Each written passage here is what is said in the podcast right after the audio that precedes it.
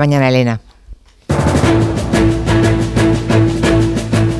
En Onda Cero, Julia en la Onda, con Julia Otero. Pues como acaban de escuchar, el empecinamiento de la Junta de Galicia en minimizar la marea de plástico se ha corregido y ahora sí, ahora ya se ha activado el nivel 2 de alerta por el vertido de pellets o de pellets, como le quieran llamar. Es lo mismo que hizo ya ayer la comunidad de Asturias. Solo así se puede pedir ayuda al Estado y movilizar los efectivos necesarios para limpiar cuanto antes. Y vamos tarde. Decía hoy Rueda que limpien en el mar. Un mes tarde, claro, ha dado mucho tiempo para que toda esa porquería plástica llegue a las playas. En fin, se puede intentar luchar contra la evidencia científica por motivos ideológicos o interés político, ya lo vimos en la pandemia, pero el resultado es nefasto por las consecuencias y porque al final la verdad siempre llega a la playa de la información. No solo pasa en España, también en algunas de las instituciones más reputadas y valoradas del mundo. Por ejemplo, la Universidad de Harvard, porque hace apenas una semana su rectora, Claudine Gay, una mujer afrocaribeña, fue obligada a dimitir tras una implacable caza de brujas por parte de la ultraderecha norteamericana. En su despedida, esta señora defendió la universidad como espacio independiente donde el valor, dijo, y la razón se unen para hacer avanzar la verdad sin importar las fuerzas que se opongan a ellas. Hoy en el tiempo de gabinete vamos a retomar este asunto y vamos a plantear los motivos por los cuales estos tres rectores norteamericanos han sido forzados a dimitir por no posicionarse sin matices a favor de Israel y de la guerra con la que Netanyahu pretende aplastar Gaza. Lo haremos en compañía de tres profesores universitarios, seguro que tienen criterio, aunque seguramente disparidad de opiniones, sobre este asunto. Son Julián Casanova, Fernando Iwasaki y Arancha Tirado. Bueno, los doctores Casanova, Iwasaki y Tirado. Los tres son doctores. En esta casa no se tira comida.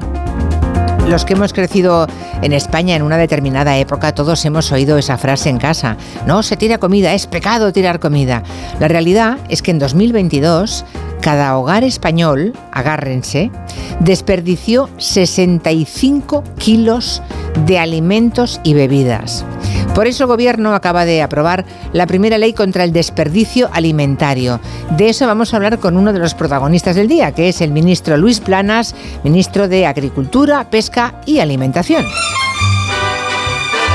No faltaría ni comida ni bebida en cierta fiesta que se celebró el 5 de enero en Abu Dhabi. Nos referimos al cumpleaños del rey emérito. A las 5 viene Pilar Eire para poner en marcha el Zoom y contarnos los detalles de ese evento. Lo que nos ha llegado con el año nuevo y con qué contundencia es el frío. Hoy vamos a hablar de calefacciones con nuestro especialista energético, con Jorge Morales de Labra. Si alguien tiene alguna pregunta sobre temas energéticos, de gas, de electricidad, de placas solares, de lo que sea vinculada a esta cuestión, pueden dejarnos un audio en, en nuestro WhatsApp en el 638 442 081. Esperamos como cada martes la visita de Miguel Romero. Hoy trae un cachorro, tiene un año, una mezcla de Yorkshire, muy simpático, a pesar del nombre que le puso su propietaria, le puso Carajillo. Como era Guiri, le debió hacer gracia lo del Carajillo, igual le decía Carajillo, no, sé. El caso es que llegó con ese nombre a la protectora porque su dueña, como, como digo, una extranjera que reside en España, ha decidido que vuelve a su país, pero que el perro no lo quiere, que lo deja aquí. Pobre peludito. Lo cría durante un año y ahora va y dice que lo suelta. Bueno, pues ese es el cachorro del que hoy venimos a hablarles. Carajillo. Aquí los componentes de la mesa de redacción tenéis animales domésticos. Eh, por ejemplo, Nuria Torreblanca, buenas tardes. Muy buenas. ¿Tiene un elmo en casa? Un elmo, sí. ¿De dónde viene el eh, elmo? Elmo es, el, es uno de los muñecos de Barrio Sésamo, el rojo. El rojo. El que tiene una vocecita así. Ah, sí. Buenísimo. Ya, pero, pero, pero tu elmo es enorme, no sé, no, no, no, Es no, el- sí. no casa bien, ¿no? Pero muy gracioso. Ya, ya, ya. Luego me consta que mm, Marina Martínez Vicens tuvo un gato que se llamó Manfredo. Sí, señora. Hijo de Serafín. He tenido gatos, he tenido perros. Sí. Ahora ya no, pero, pero los he tenido mucho- durante muchos años y me encantan. ¿Y te gusta ese tipo de nombres? Para, está bien. Se los ponía mi madre, era ella la Ah, que bueno. bautizaba, sí, sí. Ah, y cosas bueno. que no os he contado. Vale. ¿Cómo serán las que no cuentas? ¿Cómo serán, eh? En el caso de Rusi de Gracia tiene varios perros también Sí, tres. y uno se llama Fuet. Sí, porque como, es un- ta- como el de Casa Tarradella. Claro, porque es un perro salchicha y al ser un perro salchicha pensamos en un fuet, una cosa alargada así simpática. Ajá. Ah, vale. Fuet, fuet, fuet. Fuet, ya está bien. Y No, no está bien, no te gusta. Lo veo en tu cara, lo veo en tu cara. No, no tiene, no, no me parece mal. Es muy gracioso. Es gracioso, Fuet, está bien. Pero es que- difícil de, de- de gritar, ¿no? Fuet, ven, fuet. No, porque es corto. Mira, fuet, fuet, fuet, viene aquí. Pero la, Sí. la T no la dices. Bueno, en el caso de Clara Jiménez Cruz, buenas tardes. Hola, buenas tardes. Viene con la maldita hemeroteca. A su perro le conocemos de oídas, porque alguna vez ladra de fondo. De- tengo que deciros que está por aquí, o sea que esto puede Uy, ocurrir. ¿Cómo se llama la Es un criatura? perro que no ladra nunca, nunca, nunca, excepto si estás haciendo la radio en directo. Claro. Se llama Bueno, Mac. Se llama ley de Murphy, es la ley número 5. Si tienes perro, ladrará cuando sea inoportuno. ¿Nos oye ahora? ¿Estás en altavoz o algo? No, bueno, No. me oye a mí, a vosotros no. Ya, ya. No, para, para decir su nombre. ¿Cómo ¿sabes? se llama, has dicho? Se llama Mac. Tengo que Mac. decir que, que no le elegí yo el nombre, es el nombre que tenía la protectora y con, Ah, con y él se- quedó. para mí, con Mac. para mí es el perro lámpara, porque cuando lo conocí llevaba una de esas especies de lámparas en la cabeza para Oh. proteger las orejitas. Claro, bueno, Porque estaba lámpara. operado, ¿no? Y no podía Claro, morderse. o- Agustina Cala creo que no tiene perro y debería, porque en la mansión que tiene eh, en Nueva York podría perfectamente tener uno o varios perros. Buenas tardes. Yo tuve, buenos, buenos días, tuve un pastor alemán maravilloso, 11 añitos, Oak, pero ahora no tengo perros, pero tengo perro, porque los tengo los perros de mis hijas, Lola y Buster, que son dos eh, Golden Doodles maravillosos, pasaron las ah, navidades conmigo. Y la verdad es que es una, una delicia el poder eh, trabajar en la oficina haciendo radio con los perros alrededor, dormidos y sentados y rogando que nos ladren en el momento en que estás ya, en el ya, directo, ya. claro. O sea que te quedas de canguro de los perros de tus hijas, Agustín. Sí, sí, yo soy canguro de los Como perros. tantos Además, otros, ¿eh? Claro. Julia, en mis vacaciones, mis salidas, mis visitas a Nueva York no dependen de, de los, eh, de las vacaciones que yo tengo, las que tiene mi mujer. Depende de las niñas, y Claro. de sus eh, parejas. Y, Claro. claro, los perros. Eh, claro, claro, claro. Yo tenía un amigo que le llamó a su perro Google para poder decir busca Google. Oh, de verdad, la gente. Eso debería estar tipificado en la ley de protección animal. Hay un oyente que dice en Twitter que conoce a dos perros que se llaman Tinto y Rosado, por lo cual Carajillo le parece perfecto. Ya, ya, ya. Y luego otra oyente que nos dice que a su periquito le pusieron, le puso Kitus Cirirín. ¿Qué? Kitus Cirirín. ¿Cómo se nota que no tiene que ir corriendo detrás de él a Sí, buscarle? se nota Si que es un ya te digo yo que no vas a ponerle un nombre así. Que está en una jaula metido, ¿eh? Es un poco orgullo, ¿eh? Ah, por cierto, que a esa señora, a esa señora del- de Carajillo la debían de quitar el pasaporte o por lo menos no dejarla volver a entrar en España, Sí. porque lo que está haciendo con el perro, vamos, que después de un año el perrito que ya se ha acostumbrado, que se vuelve loco con su amo, Exacto. o en este caso su ama, eh, tenga que cambiar de propietario porque ella no lo quiere llevar en un, en un avión. Así es.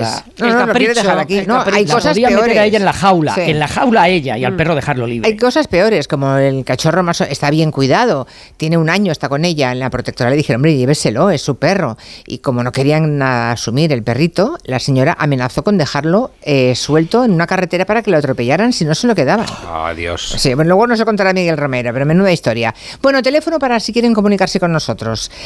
Para este tema, no, para este tema o para cualquier otro de los que abordaremos ahora en la mesa de redacción. 638-442-081.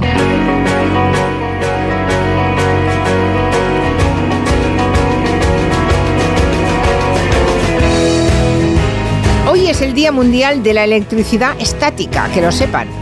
A que no podían vivir sin saberlo. Es esa que cuando te tocan, Bueno, yo estoy todo el día Saltan con, chispas. con Quintanilla todo el día, sí. si os tocarais menos, Y Bueno. si no llevarais ropa de tergal, Es Ah. que nos gustamos. ¿Qué quieres? Time,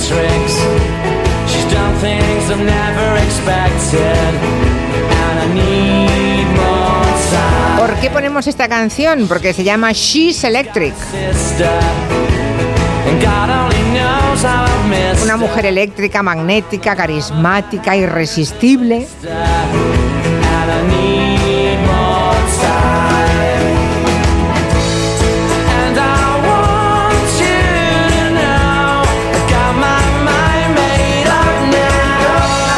Esto era el año 95, todavía no se habían peleado para siempre los hermanos Gallagher cuando cantaban esta canción y ahí está, del año 95.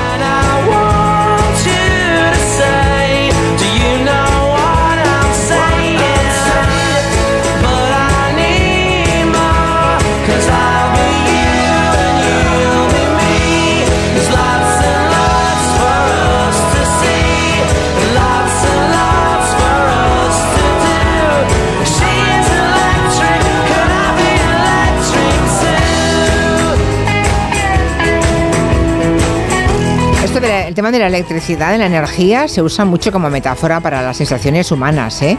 Buenas o malas. Cuando alguien no anda muy para allá, dice es que tiene un cable pelado, que no tiene luces, fulanito mm, me enciende, ¿eh? Tiene mala Me vibra. me- exacto, me saltan chispas. Que da vinagre, también se dice mucho en la música. Esto da vinagre, ¿eh? Este cable. ¿Así? No lo había oído en mi vida eso. Ay, pocas pruebas de sonido al sonido.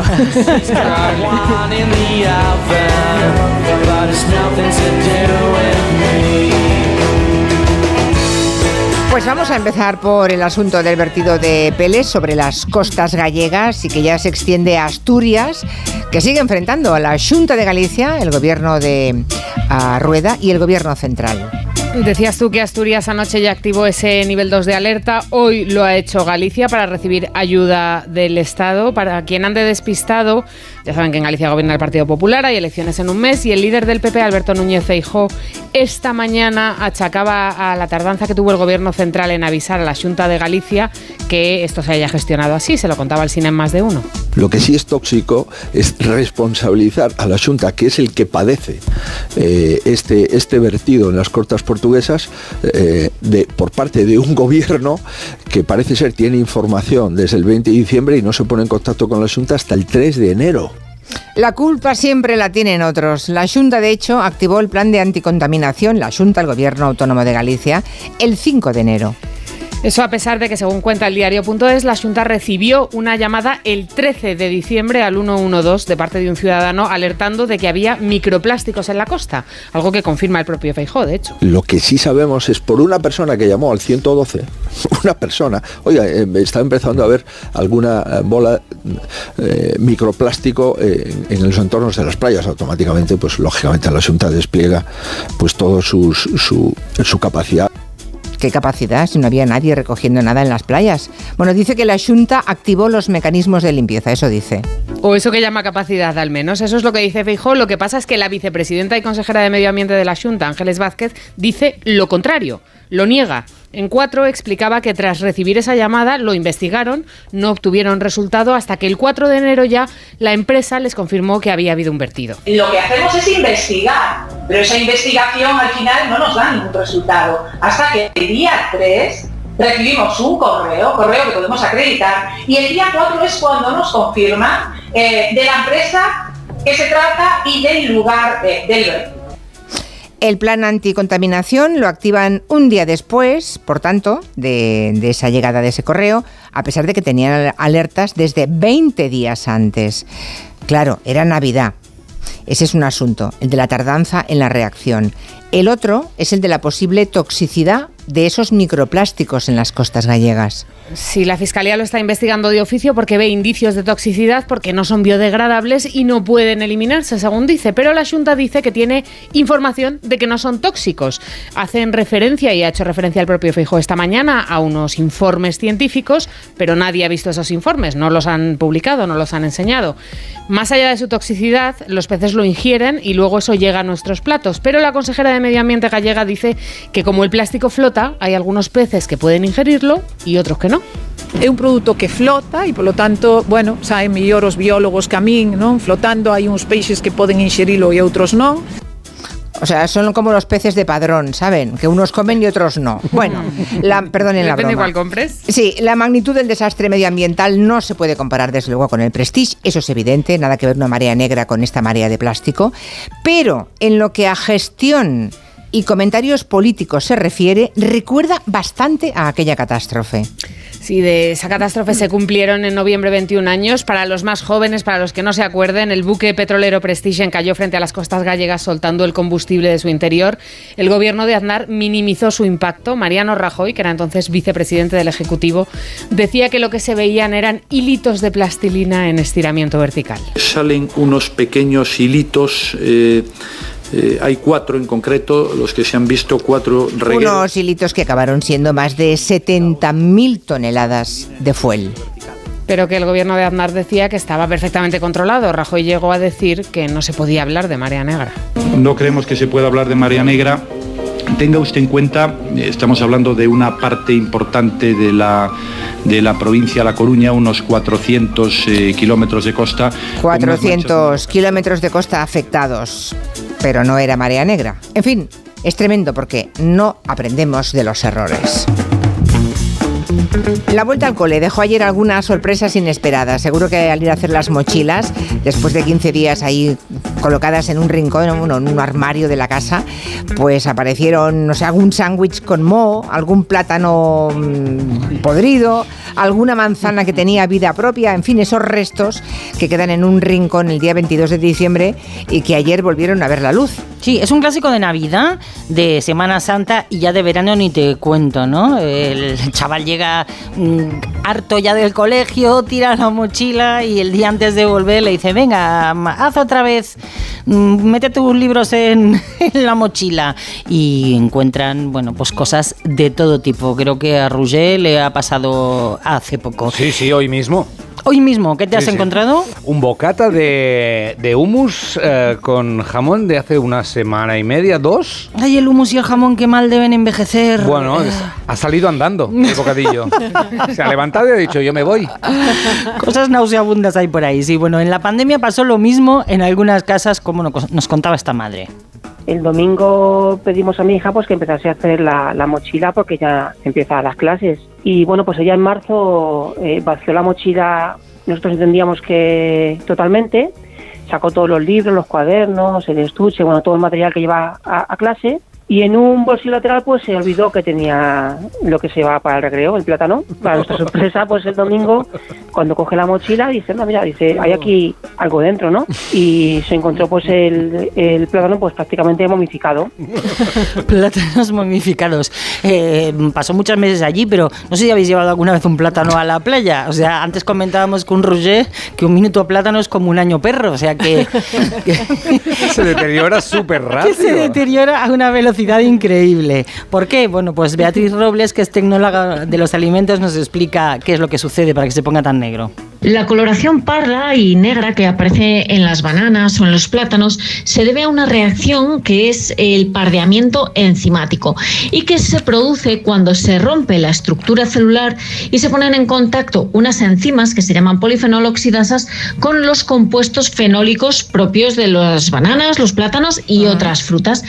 El pardeamiento enzimático no confundir con ser un guarro que no vacía las cosas, ¿eh? No atribuyamos todo al pardeamiento enzimático. Si tiene unas manchitas, se puede comer. Además, nos dice Beatriz que está eh, en perfecto estado. Bueno, la hija de Anne, por ejemplo, tuvo durante un curso entero la agenda negra porque había convivido con un plátano que permaneció allí durante pegadito a la agenda durante todas las vacaciones. Y claro, una nueva no iban a comprar. Pues la agenda negra, Claro, criatura. Y los tapers de los mayores, a veces tú dejas ahí la fiambrera en casa y como está metida en un tupper, claro, se te olvida, no huele cuando abres ese brócoli, como dice Roger. Oye, y la nevera también, ¿eh? También puede ocurrir con la nevera, que te vas de vacaciones un mes o 15 días y cuando vuelves has dejado alguna cosa ahí en un rincón de un cajón y que no, mm, no te habías fijado y... Mo- por cierto, que también nos decía Beatriz Robles que si nos pasa eso en la nevera, un tomate con un poquito de moho, que no le quitemos el trocito y nos comamos el resto, Ah, que no, hay que está tirarlo. entero malo, sí, ¿eh? Sí, sí, sí, Ah, vale. Muy importante. Bueno, si le ha pasado alguna experiencia parecida, compártala con nosotros. 638 442 081. Hoy nos quiere contar Agustín Ancalá que lo de pedir un menú platos diferentes en un grupo para luego compartir entre todos, lo de picar, tú pides eso yo pido lo otro, tú picas de lo mío yo de lo tuyo, que eso cada vez se pone más complicado en los restaurantes de Nueva York, no me digas. Sí, mira, eh, eh, Julia, con los primeros platos aquí en algunos restaurantes que cuestan 25 dólares, eh, los postres que superan eh, los 12, bueno, pues una de las cosas que hacemos todo, todo, todo hijo de vecino es, bueno, compartir, compartir un plato, un pastel, eh, pues para ahorrarte un dinero. Comes un segundo fuerte, pero compartes el primero, compartes el, lo que aquí se llama el appetizer, eh, que te llega a la mesa pues rápidamente. Entonces el split the plate, que es algo que aquí es muy habitual y ah, hay gente que bueno eh, ha decidido que eso es una técnica pues para ahorrarse mucho dinero. Si estás al lado de los restaurantes, hay que decir en su defensa que el 49% de ellos tuvieron menos ingresos el pasado año. Y si estás de parte de los consumidores, los precios de la cena fuera de casa aumentaron un 5,3% durante el 2023. Por eso, los restaurantes han tomado nota y algunos ya lo advierten de que no se pueden compartir los platos. Pero lo más habitual es que se reduzcan las porciones y si los quieres compartir, va a ser casi imposible. Y los camareros te lo, te lo advierten. Dice, este plato es pequeño, con lo cual se van a quedar ustedes con hambre, con lo cual pidan uno cada uno, evidentemente buscando que suba la factura. O directamente suben el precio del primero, en ocasiones lo multiplican hasta por dos. Lo que antes te costaba 20 dólares, ahora te cuesta 40, con la intención de que o que te lo pienses antes o que realmente eh, sepas que te va a costar mucho dinero. Eh, otra de las maneras es garantizar que la factura no baja es subiendo el precio del vino o te dejan muy clarito cuando haces la reserva que tienes una hora para cenar, como Oh, Dios, máximo oh, Dios. hora y cuarto o hora y media, y que después hay que salir pagando, por supuesto, ese 20% o más de propina que es obligatoria. Mm, bueno. Es, bueno, básicamente es el infierno para un catalán. ¿no? Todo, lo que, ha- todo lo que has contado es, es horrible. Hombre, lo de subir los vinos en Nueva York, no sé si tienen mucho margen, ¿eh? porque es carísimo. claro. Unos precios- una copa de vino es un... De todas maneras, a los catalanes os gusta compartir. Dame un trozo de tu No. pizza, toma un poco de esto, No. porque a mí cuando Sí. me como con vosotros me cuesta, ¿eh? No, es que... Pídete la tuya. Bueno, dame un bizum, No, pero envíame no algo. no todos. Una patata, un euro. ¿Cómo que un euro? Si vamos a pagar a escote, ¿qué? ¿Cada uno lo suyo? Bueno, a ver qué nos cuentan los oyentes. Mi hijo se fue tres semanas a un curso a Inglaterra y a la tercera semana de estar allí el olor insoportable de la habitación pues le hizo sospechar, efectivamente. Fue a la mochila y ahí estaba el bocadillo que se llevó para el camino. Pues a mí me ocurrió que me fui de vacaciones un mes y cuando volví en el horno me había dejado algo que no supe lo que era nunca, pero estaba lleno de gusanos. Gusanos tremendamente grandes. Bueno, es que me da un repelús cada vez que lo pienso, no sé cómo no tiré el horno. Ya. Dios, gusanos, eso ya es un Yo- yo- grado, ¿eh? Yo, yo no sé por qué nos escandalizáis. Aquí lo habitual es encontrar en la mochila después de 15 días una pistola. O sea, que ¿para qué estáis diciendo cosas También es verdad. Pero no se pudre. Eso sí que da miedo. Eso sí que da miedo y eso sí que es peligroso. Y no un gusano de nada, que no deja de ser proteína. Exacto, nada más. exacto. Proteína, sin más. Hombre, sin más. En Onda Cero. Furia en la Onda.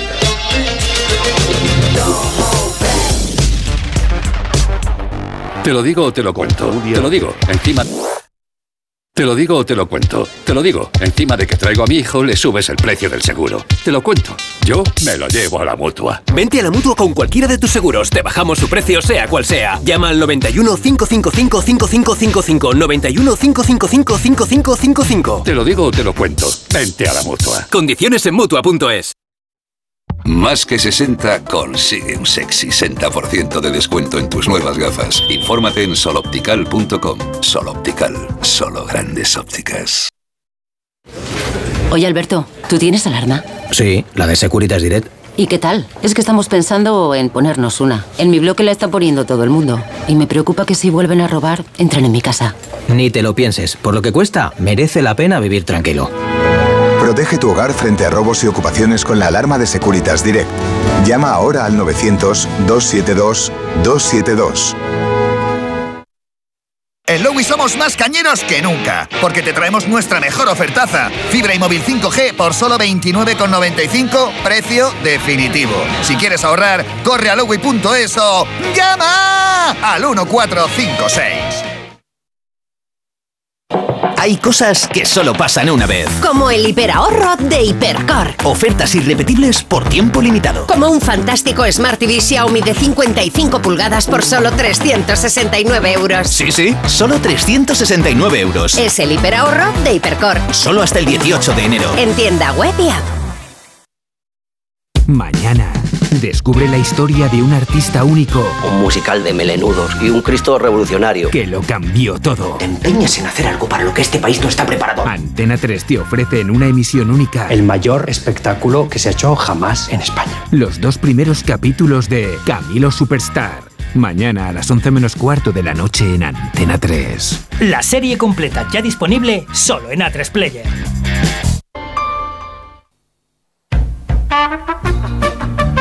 En Onda Cero, Julia en la Onda, con Julia Otero. Cuando mi hija tiene ahora 32, cuando tendría como unos 12 o por ahí, yo creo, calculo, que joven entrabas a su habitación y dices, uff, huele fatal. Ay, yo qué sé, ya voy- miramos a ver si había algo. No sé, no encontrábamos nada, pero un día y otro día, pues no, no encontramos nada, no encontrábamos nada en los calcetines. Bueno, revisamos toda la casa, toda, bueno, su habitación en concreto. Ya una vez que había eh, estado en, en gimnasia rítmica y la cinta y todo, y no le había sacado un, un brick de leche abierto, eh, fermentado, que solía, que cada vez que nos acordamos que olor había en la habitación, yo pensaba que la niña estaba enferma, yo no sé lo que pensaba, ¿eh? Madre mía. Cuando mi hija era pequeña y iba a la guardia, eh, estuve un mes y medio buscando un biberón que allí tampoco encontraron y después de todo ese tiempo apareció una mochila. Lo que yo no me acordaba era que iba lleno de leche materna.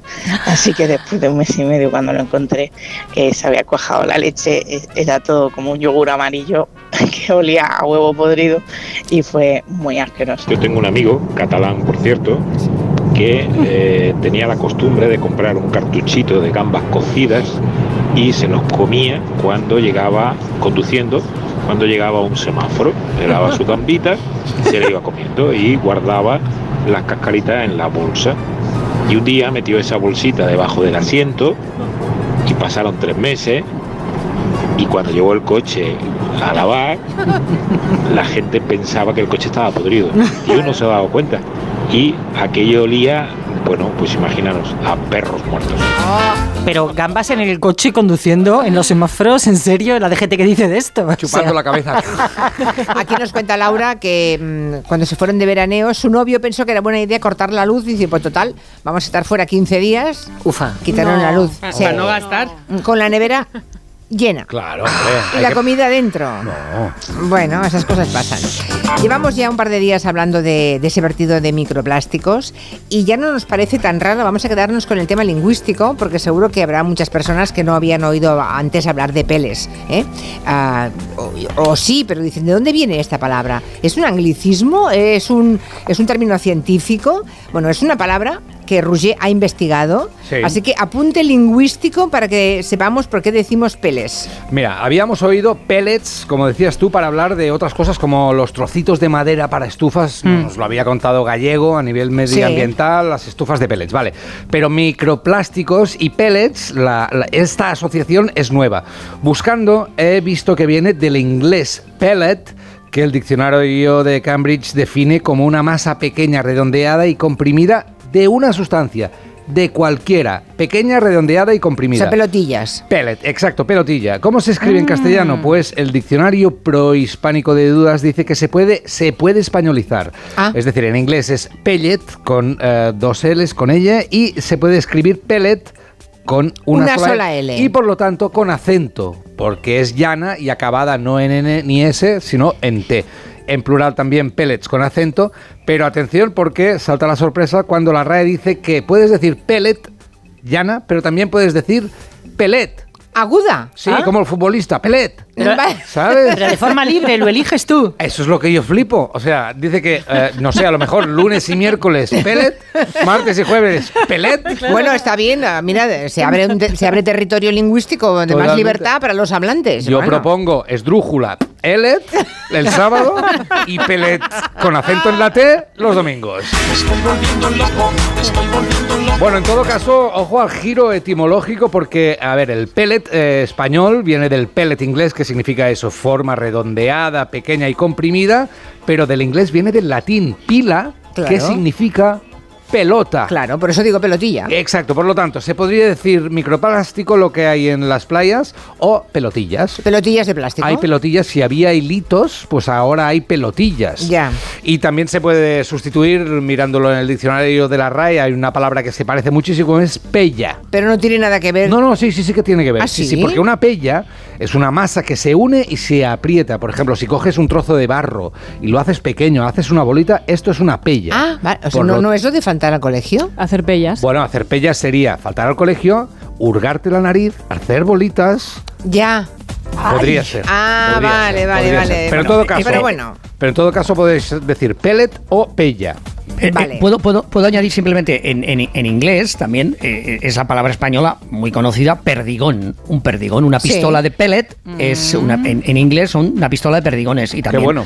Si se busca otra, otra, otra traducción, bolita, una bola. Una bola. Una bola, bolita, bolita. O sea que las bolitas de moco también se le puede llamar así. Allí se claro. dice. eh, Pellet. ¿Se dice también burillas o no? Sí. Aquí, ¿Dónde? Aquí, Aquí sí. sí, Que reciben un nombre propio la, la bola de moco. Me gusta Sí. que tengáis un nombre para eso. En castellano, ¿no? No. Ay. No, no, no, no. Vale. En pelotilla, moco. pelotilla. Pelotilla de moco sería. ¿Cómo sí. hemos llegado hasta aquí? Entonces, en inglés es pellet, ¿eh? Eh, Agustín, pregunto. Sí, en inglés Pellet. es pellet y el plural, Pellet. el plural, el plural pellets, con S Pellets. al final. Vale, vale, vale. Bueno, ya lo saben los oyentes. Eh, tan correcto es decir pellet como pellet. Pellet, no. Pellet, no. No. Pellet Sí. o pellet. Sí. ¿Lo, lo tienes para el Somos todos? Sí, vale. Se cumplen 50 años de la invención del cubo de Rubik, ese rompecabezas que ha seducido a tantísimas generaciones. Bueno, se ha convertido en un objeto de culto incluso. Sí, ese rompecabezas mecánico tridimensional lo inventó Erno Kubik, un profesor húngaro de arquitectura que lo diseñó como herramienta de enseñanza para conceptos tridimensionales. Y una vez inventado, eh, al hombre lo que pasa es que le costó un mes resolverlo. Primero se llamó el cubo mágico, tiene más de 43 trillones de combinaciones posibles y desde los años 80 se celebran competiciones de velocidad en todo el mundo. El último récord se fijó en 2023, hace pocos meses, cuando el estadounidense Max Park lo resolvió en poco más de 3 segundos. También se organizan competiciones para resolverlo con los pies, que eso ya es eh, otro nivel. En todo el mundo se han vendido más de 450 millones de cubos y aquí en España también se organizan muchas competiciones. Hemos hablado con Rafael Rodríguez Santana, profesor de matemáticas y tesorero de la Asociación Española de Speed Clubbing. Él nos ha contado qué es lo que nos engancha del Partimos de que es un puzzle en el que puedes verlo en cualquier feria, en cualquier tienda donde todo el mundo lo conoce, en el que cualquier persona puede cogerlo, mezclarlo, un niño de dos años puede hacerlo. Y el reto es muy sencillo, que es resolverlo. Ahora, resolverlo no es tan fácil. Luego, aparte de eso, engancha eh, por la variedad de cubos que cualquier persona habrá visto que hay de diferentes formas, diferentes tamaños y todo eso. Entonces, una vez aprendes, te puedes enganchar a esas variedades. Y tercero, en el momento en el que empiezas a cronometrarte. Cuando te cronometras y empiezas a bajar tus tiempos de ay, lo he resuelto en dos minutos, ay, lo he resuelto en un minuto, luego en 30 segundos y así, al final eso es. te sube la adrenalina cuando te haces esos récords tuyos. Eso como cualquier deportista o gente competitiva puede saber. Ni una cara he sido capaz de hacer en mi Es lo vida. que iba a decir. Yo tampoco. La rabia que da no hacer ni una cara. Y ver a una criatura Ahí resolverlo todo en 30 segundos. Yo se lo tiro a la cara, ¿eh? Sí, sí, sí, sí. Bueno, ¿y cuál es el secreto? Hay una secuencia, no sé, algo infalible para resolver ese cubo. Lo que no hay es una secuencia de movimientos milagrosa, como sale muchas veces en los TikToks, de hago estos movimientos y re- se resuelve cualquier cubo. No, eso es mentira. Según la posición, no resuelve. Esos cubos están preparados. Lo que sí hay es un método, un procedimiento con sus pasos a seguir, paso 1, paso 2, paso 3, como si fuese una receta de cocina, en la que en cada paso resuelve unas piezas sin que se estropeen las anteriores. Ya, y ya. siguiendo ese procedimiento sí puede resolver cualquier caso. O sea que hay que echarle tiempo, paciencia y muchas ganas, porque si no te quedas toda la vida con el cubo ahí descuadrado, como me ha pasado a mí Claro. siempre. Tú tienes pinta de haberlo hecho, ¿eh? No, no, no, no, Ni no, una cara tampoco. Ni una cara. No, una sí, no, pero una cara sí. No, no, no, Sí, sí, no. una cara sí se puede hacer. Pues nosotros no. La se- sí, una, una sí, porque no habréis estado ni tres minutos. Sí, ha sido más una cuestión de impaciencia que de Claro, coeficiente no, una cara se hace, una Es cara se poco, hace. pero Con trampa se puede todo, cuando desenganchaba las pegatinas. Eso está muy bien, que Santo quita las pegatinas y las Claro, enganchas. claro, vas a por unos gómez y se acabó. Ay, Dios mío. Bueno, todavía estamos aquí digiriendo el de Lulu, famoso que nos, costó- que nos contó Agustín Alcalá. Las risas que nos hicimos aquel día, Agustín. De Lulu. No, nunca te lo agradeceremos lo suficiente. Yo, yo voy pensando en gente que es de Lulu de verdad por la calle, ¿eh? Sí. Lo miro y digo, ¿será de Lulu? Bueno, pues hoy nos quiere proponer nuestra corresponsal en Estados Unidos otro, otra palabra que es yomo. A ver. ¿Yomo? ¿Qué significa Sí, esto? homo, homo. Mira, ah, homo con a- J, homo, vale. Homa con J. Homo. Porque ya sabes, eh, todos ¿Homo hemos dices? conocido. Humanos. ¿Cómo dices? ¿Cómo dices? Mira, Perdón. pues que hay que decir, hay que decir sapiens. adiós, hay que decir adiós al FOMO, a ese miedo a que, que- que nos dejen fuera, a perdérsele algo que todo el mundo está haciendo, a que te olviden, a que los amigos organicen algo y no te llamen, a que eh, tus amigas se vayan a tomar pues eh, el vino de las 3 de la tarde y no te inviten, esas cosas que nos hacen a todos tanto, tanto daño. El FOMO te mata por dentro y ha existido desde siempre. Y la mejor manera de combatirlo es una de estas nuevas eh, New Year's Resolution del 2024 que casi todo el mundo ya ha abandonado y llevamos solamente nueve días. y vamos a hablar de, en vez del FOMO, del HOMO. O lo que es lo mismo, el disfrutar de que te dejen fuera, de que no te llamen y de que no te incluyan. ¿Cómo se Eh, disfruta ya sabéis eso? que yo no tengo, ya sabéis que yo no tengo redes sociales, pero vosotros que si las tenéis, buscadla, buscad la expresión homo o como es en inglés el joy of missing out y veréis las muchas menciones que acumula ya eh, en este inicio del año. Lo principal que pasa con el homo es que te libera, eso dicen los psicólogos, y que te quita esa preocupación que tanto pesa en las mentes de muchos de preocuparse de por qué hacen, qué hacen los demás. Con lo bonito que es preparar tu día alrededor de, por ejemplo, un partido del Madrid. Tú te organizas el día, sabes cuándo tienes el partido del Madrid, te pones a leer el periódico, desayunas, sales a hacer deporte con tu mujer, la acompañas, pero todo gira alrededor de esas cosas especiales y bonitas del día. Y no te preocupas de nada. Quizá podéis admitir de que esto es una cosa de viejuna. Pero daros cuenta, el mundo está dividido entre aquellos que sufren y se estresan cuando una, en una red social se apaga y no pueden conectarse para saber lo que hacen los demás y los que lo, lo tomamos con mucha tranquilidad y si no estamos conectados, pues bueno, pues, pues, pues tam- tam- también no pasa nada. Pero la Con palabra cual- existe. La palabra Sí, existe. sí, la palabra existe. Homo. Es, es, es la palabra que responde a, esta, a, a lo que te estoy diciendo. Es joy of missing out. Buscarlo, buscarlo en Sí, sí, esos lo tenemos TikToks aquí, lo- veo, lo veo. ¿Y, cómo se, y cómo se diría en inglés? Eh, eh, en inglés homo, homo. Homo, homo. Cuidadito porque no es homo, eh, cuidado Ah, claro. que puede pasar, que Homosexual. puede, homo no es homosexual, ni Claro. muchísimo momento, es homo. Pero es El homo- voluntario, ¿no? Es que tú no te quieres quedar en tu casa eh, Que no te importa. tranquilamente, que no te importa. No es que te den de Que lado. te gusta, No, que te da Marina, gozo. que disfrutas, que no importa, que no pasa nada, que el día Ya. gira alrededor del Madrid y que lo demás no importa para nada. Con lo cual hay que ser feliz y hay que intencionadamente ser un homo. Misántropo, vamos. Ya. Bueno. Bueno, bueno. Pero tampoco, es un poco como que el FOMO es lo que tienes hasta los 30, 32 y el HOMO es lo que tienes de los 32 para arriba. Ah, un poco no, es eso. Yo no ¿Qué lo más se resume la vida? Yo no lo tengo Qué todavía. ¿eh? precisión la de Clara Jiménez Cruz. Hasta Eso es los un insulto. 32. Eso es un insulto. ¿Por qué habrá elegido esa, Ah, esa edad. Yo, yo ya, yo estoy ya en HOMO, ¿eh? A mí que no me llames. Ya lo sé, ya lo sé. Nada mejor que levantarme por la mañana y no tener planes. Julia, antes de marcharme, ¿me vas a dejar hablar de la, de la, de la eh, presidenta de la Universidad de Harvard un poquito? Sí, claro, claro. ense- Enseguida te pregunto. Sí, va a ser Venga, nuestro tema de gabinete. ¿eh? Em, además tenemos tres profesores universitarios. Doctores, tres doctores. doctores universitarios han estado además eh, dando clases en diferentes universidades del mundo. En Estados Unidos Julián Casanova varias veces, varios años, a lo largo de 30 años de carrera, así que va a ser interesante. Pero antes les cuento rápidamente que la puerta del avión de Alaska Airlines, ¿se acuerdan? Que lo contamos ayer, que se desprendió del avión este viernes pasado por la noche. Bueno, pues ha aparecido en un patio trasero de una casa de Portland. Sí, la casa de un profesor ha aparecido, ha aparecido allí 27 kilos ¿eh? Eh, de cubierta, de, mm, de panel. Bueno, no es lo único que ha aparecido, porque además un grupo de ciudadanos se pusieron a buscar por la zona, a ver qué encontramos, a ver si hay cosillas caídas del avión, y encontraron varios móviles de los pasajeros que salieron disparados, y uno de ellos estaba encendido y en perfecto estado. El autor de este hallazgo ha colgado en Twitter un vídeo con los detalles. Esta tarde me encontré este móvil en el suelo a un lado de la carretera. Pertenece a un pasajero del vuelo S de Alaska que perdió la puerta.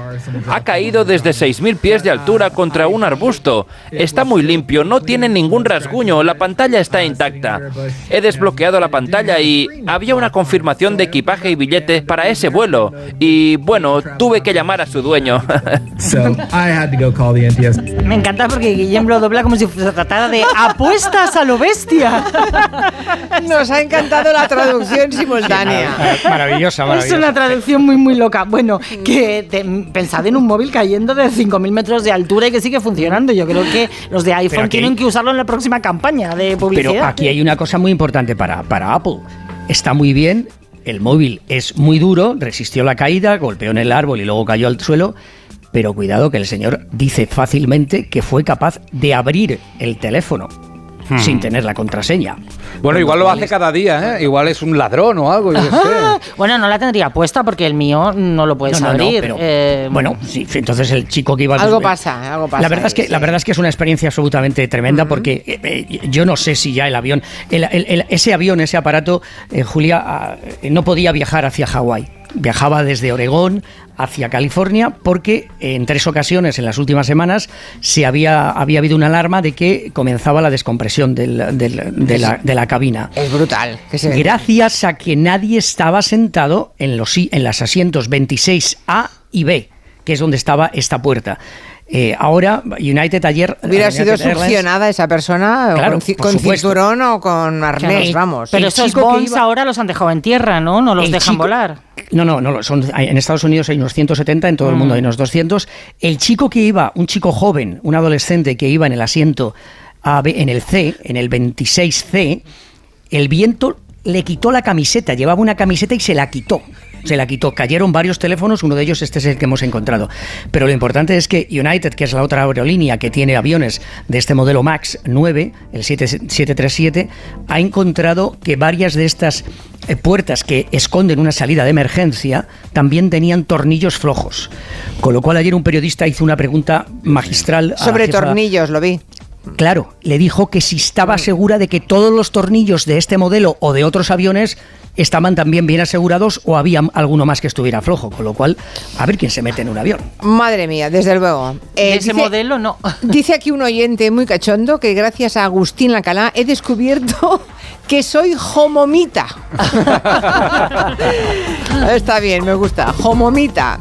Bueno, ¿habéis comido mucho en estas fiestas? Porque claro, cuando se acaban las re- reuniones familiares y las comilones llega la hora de, de comprobar si hemos cogido algunos kilos y ponerse a dieta. Pues sí, no sé, cada año decimos que nos vamos a controlar, pero luego que si, mira, sabes que un poco de turroncito, que un polvorincito, vas poniendo diminutivitos a las palabritas con muchas Como si- calorías. para que engorde menos. Ah, exacto, es como una magia, ¿no? Para que engorde menos. Pero al final, atención, porque la media española en estas fiestas y en general en todas las fiestas de Navidad es de una ganancia de 3 a 5 kilos. Qué bárbaro, no pues 5 kilos es de una 3 barbaridad. a 5 kilos. He salido a la calle y he preguntado a la gente si había comido mucho y en general la gente dice que no. Ya. Mentira. Vale, pues Carmen de Valencia dice que el 24 empezó comiendo poco, pero algo le pasó. Comimos normal, así el pescado de gambas, cosillas así, pero no ahí, ala, no nos llenamos. Pero resulta que el 25 me levanté con un dolor de estómago, pero no sé, algo me debió de sentar mal, no, no sé. Debió ser, yo para mí que fueron las angulas. Las angulas. Las ¿eh? angulas. El misterioso caso de las angulas que engordan mucho. ¿Angulas o gulas? Angulas, angulas. Seguimos investigando con Carmen de Valencia y luego, después de las angulas, igual cayó algo más. ¿Qué más? No, cogí, mira, eh, puedo decir incluso uno de un rosco de estos de vino y uno de esos normales de siempre. Y de turrón, vale, sí, igual cogí uno o dos de chocolate, una barrita y uno muy bueno que trajeron de chocolate blanco con pistacho. También puede que cogiera dos o tres. Sí. Pero nada más. Pero nada más. Ya, Solo ya. 25 trozos. Pobre de- señora, o sea, has pillado una Y señora. no habla de trozos de turrón, habla de barritas de turrón, que eso Me es, encanta es la barrita de tableta. Ha encontrado en la Rambla una pobre señora valenciana. La única autóctona que había. decidido crucificarla. Bueno, esta señora de Valencia disimulaba al principio, pero luego se, se comió una barrita, como decía aquí eh, Clara. Luego he encontrado una argentina que se fue a Italia y allí el problema no fue ella, fue que los italianos le ponían demasiada comida también. He estado en Italia, entonces ahí es muchísimo la comida, es como muchos pasos, cuatro pasos tienen, el primero, el segundo, el tercero, el cuarto, el postre, como muchísimo. La culpa es de ellos. Eh, sí, por supuesto.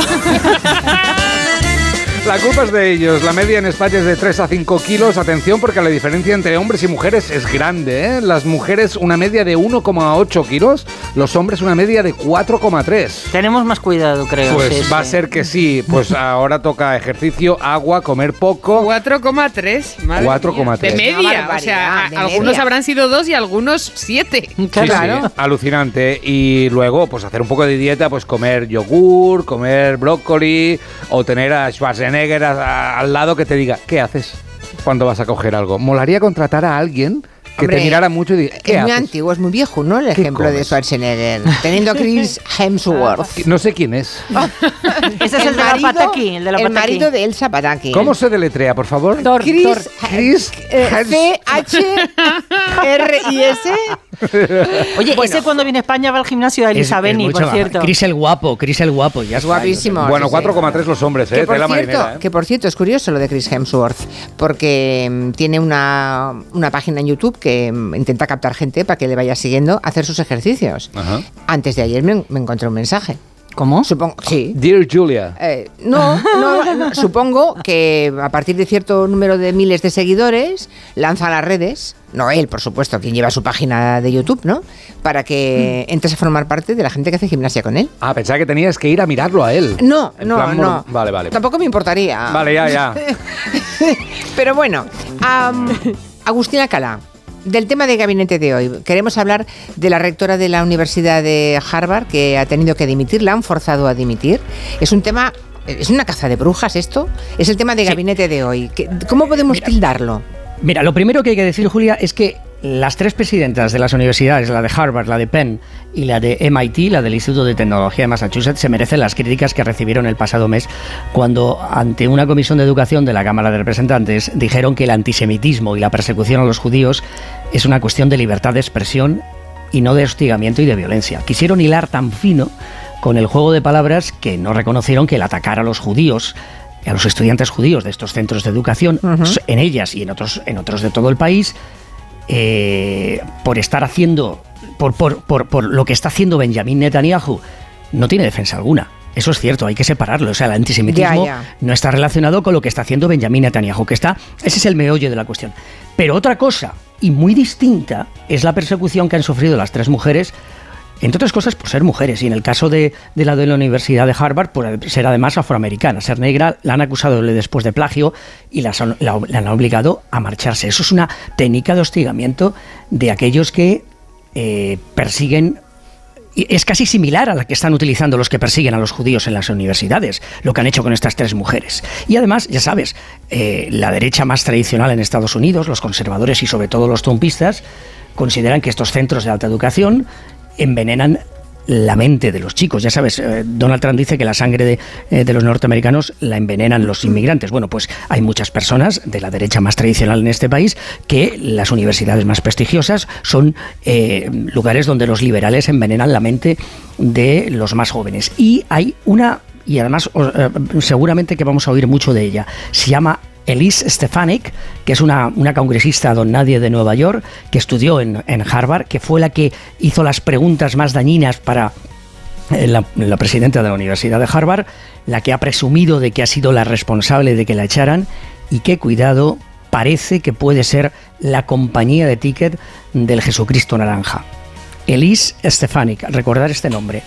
No me digas que si Trump finalmente puede presentarse, la tendrá ella de segunda. Puede ser, es una Estás de las diciendo eso, ¿no? Vale, que está ganando, está ganando muchos, muchos puestos Madre porque mía. defiende que le robaron las elecciones en el año 2020. Otra cosa, Bueno. es muy trumpista y puede ser la mujer que le acompañe en el ticket, sí, ticket sí. presidencial. Interesante. Bueno, de eso hablaremos después, eh, no, de Trump, pero de lo que está ocurriendo esa caza de brujas en las principales universidades norteamericanas en el tiempo de gabinete. Con la saturación de las urgencias por los casos de gripe, COVID y resfriados, el Ministerio de Sanidad ha propuesto un sistema, también lo comentamos ayer en gabinete, para que los trabajadores puedan pedirse una autobaja y esto ha generado mucho revuelo.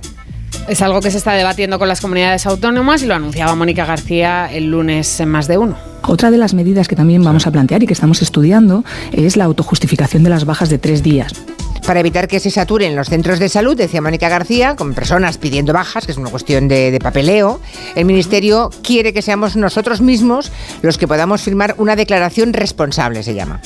Que ojo, porque esto no es nuevo. Algunas comunidades autónomas durante la pandemia ya lo hicieron, fue solamente durante el estado de alarma, pero en ese tiempo la comunidad valenciana o Cataluña habilitaron una web para que cuando nos hiciéramos un test y diésemos positivo, pudiésemos solicitar la baja ahí y- o en una farmacia sin tener que ir al centro de salud y saturar. Pero hay comunidades ahora que se oponen a aplicar esta medida. Por ejemplo, la de Madrid, también la región de Murcia. Su presidente, Fernando López Miras, dice que es una ocurrencia, que las bajas las tiene que dar un médico. pero es una ocurrencia. Eh, las bajas tienen que ir eh, refrendadas por, por prescripción médica, por la decisión de un facultativo, por la decisión desde luego de un profesional Pero- sanitario. No podemos eh, autodarnos de baja cada uno porque así lo entiende o así lo crea. ¿no? Hablamos de resfriados o gripe, sí, estamos locos. En fin, hay que sacarle la maldita hemeroteca al presidente de Murcia. Sí, porque Murcia, desde, ojo, 1996, tiene en vigor una orden en la que se especifica que para enfermedades leves los trabajadores de la administración pública pueden firmar lo que en Murcia se llama un parte de notificación interna de inasistencia al trabajo. O sea, para los funcionarios de Murcia esto existe. Eso es, desde el 96. Un documento en el que tú le dices a tu jefe que estás malo y entre las enfermedades que contempla ese parte están la gripe o el catarro, que es lo que está proponiendo el ministerio. O sea que Murcia tiene autobajas desde hace casi 30 años. Ahora eh, su presidente se opone y lo tilda de ocurrencia. Curioso. Y hay que decir que no solamente se aplica en Murcia, de hecho en el Ministerio se han fijado en lo que ocurre en otros países europeos, que es lo que se nos pide siempre, ¿no? que nos fijemos en lo que hacen los del entorno. En Reino Unido se lleva haciendo desde hace años. Si la baja es menor de siete días, los británicos tienen que avisar a sus jefes sin necesidad de pasar por el médico. O en Portugal, que lo aprobó en mayo del año pasado, incluyeron una medida similar en la reforma laboral para los casos de menos de tres días. También pasa en Alemania. En fin, que no es como caído del cielo, que esto se hace en otros sitios. Se hace en otros sitios, sí, eso comentamos también ayer en tiempo de gabinete. Curioso, pero lo de Murcia, que desde el 96 los funcionarios de la administración puedan darse esta autobaja. ¿Existe en Estados Unidos, Agustín, algo parecido o no? Bueno, sí, aquí puedes estar unos, unos días, tres días desde luego, sin, sin presentar nada y luego después lo que los norteamericanos hacen mucho es utilizar los días de personales que no tienes que presentar ninguna, ningún papel para, para añadirlos a una baja médica. Ah, vale, vale. Madre mía. Y también lo pueden hacer ellos por su cuenta. Hombre, si son suyos, claro. No, lo- sí, los días de asuntos propios, sí, claro. Creo que se ha Cinco dado de- días, cinco días al año, ¿eh? Cinco días al año. Una gripe, pues me quítame lo de las vacaciones. Bueno, eh, queridos, se acabó el tiempo de la primera de la primera hora. Vamos a por la segunda. Clara, hasta mañana. Agustín, hasta la semana que viene. Adiós. Adiós. Adiós, adiós. Se- seguimos después de las noticias de las 4, 3 en Tu radio. Julia en la onda. Si sientes que todo te va sobre ruedas y no quieres que ningún bache en el camino lo estropee, el seguro de coche de línea directa está hecho para ti. Además de ahorrarte una pasta, nunca te quedarás tirado, porque tienes coche de sustitución también en caso de avería. Cámbiate ahora y te bajamos el precio de tu seguro de coche sí o sí. Ven directo a lineadirecta.com o llama al 917-700-700. El valor de ser directo. Consulta condiciones. Soy de legalitas porque a veces pasan cosas que no te esperas. Como cuando tuve aquel accidente y lograron que me indemnizaran. O cuando me hicieron unas quemaduras en la depilación láser y me ayudaron a ganar mi reclamación. Hazte de legalitas en el 900 y siente el poder de contar con un abogado siempre que lo necesites. Y ahora, por ser oyente de Onda Cero, ahórrate un mes el primer año.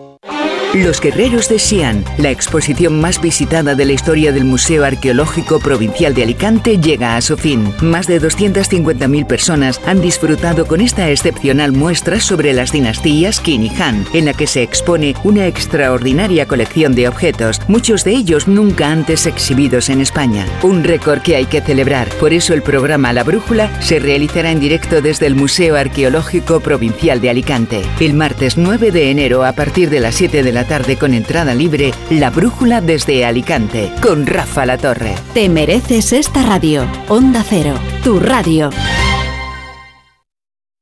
Tienes 30 segundos para imaginar, para imaginarte el futuro, o como te gustaría que fuese, para imaginarte el mundo, el tuyo, o el que heredarán las generaciones que llegan, un mañana en el que podamos hacer que las cosas sucedan. Imagínate lo que quieras, lo que te emociona, lo que podremos lograr. Si en los últimos 100 años la tecnología nos ha permitido conectar como nunca la vida de las personas, imaginémonos todo lo que seremos capaces de hacer en los próximos 100. Telefónica, imaginémonos.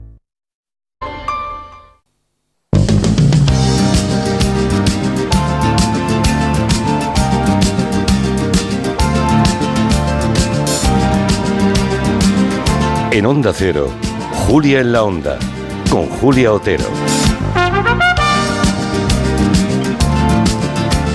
Los que tengan alguna duda sobre tema energético, calefacción, placas, precios, facturas, cualquier cosa vinculada al mundo de la energía, pueden dejarnos alguna consulta para Jorge Morales de Labra, al que saludamos ya. Buenas tardes, Jorge. Buenas tardes, Julia en el 638-442-081. En nuestro WhatsApp dejan una pregunta, una nota de voz y enseguida nos atiende Jorge Morales de Labra. Luego, en esta segunda hora, vamos a hablar de peluditos. Tenemos un cachorro, ya lo comentábamos al principio, de, de Yorkshire, que tiene apenas un año, o sea, sigue siendo un cachorro, y al que su, su dueña, que es una extranjera que quiere volver a su país, no quiere llevarse. Bueno, luego se lo contamos todo esto. Ahora nuestro ingeniero energético, director de Próxima Energía y experto energético de cabecera, pues va a hablarnos de todo lo relacionado con, con el frío, porque hay que ver, ha llegado la ola de frío a España, las temperaturas han caído de, golpe. Yo lo, hemos ahorrado mucho, ¿eh, Jorge? Eh, en lo que llevamos de invierno, porque septiembre, octubre, noviembre, buena parte de diciembre, al menos en el Mediterráneo, hemos tenido temperaturas muy benignas y apenas hemos puesto la calefacción, pero de pronto llegó el frío. Y no solamente aquí, a toda Europa, buena parte de Europa está congelada, ¿no? La pregunta es, ¿qué se puede hacer para ahorrar en calefacción con, con el frío que tenemos en este momento? Sé que es una pregunta muy recurrente, se plantea siempre que aparece el frío, pero yo te la planteo, ¿alguna, alguna fórmula para ahorrar energía? Jorge. Permíteme, Julia, antes, antes de entrar en esto, que por una vez te matice, ¿no? Has dicho que había temperaturas benignas, ¿no? Eh, en estos eh, últimos meses, ¿no?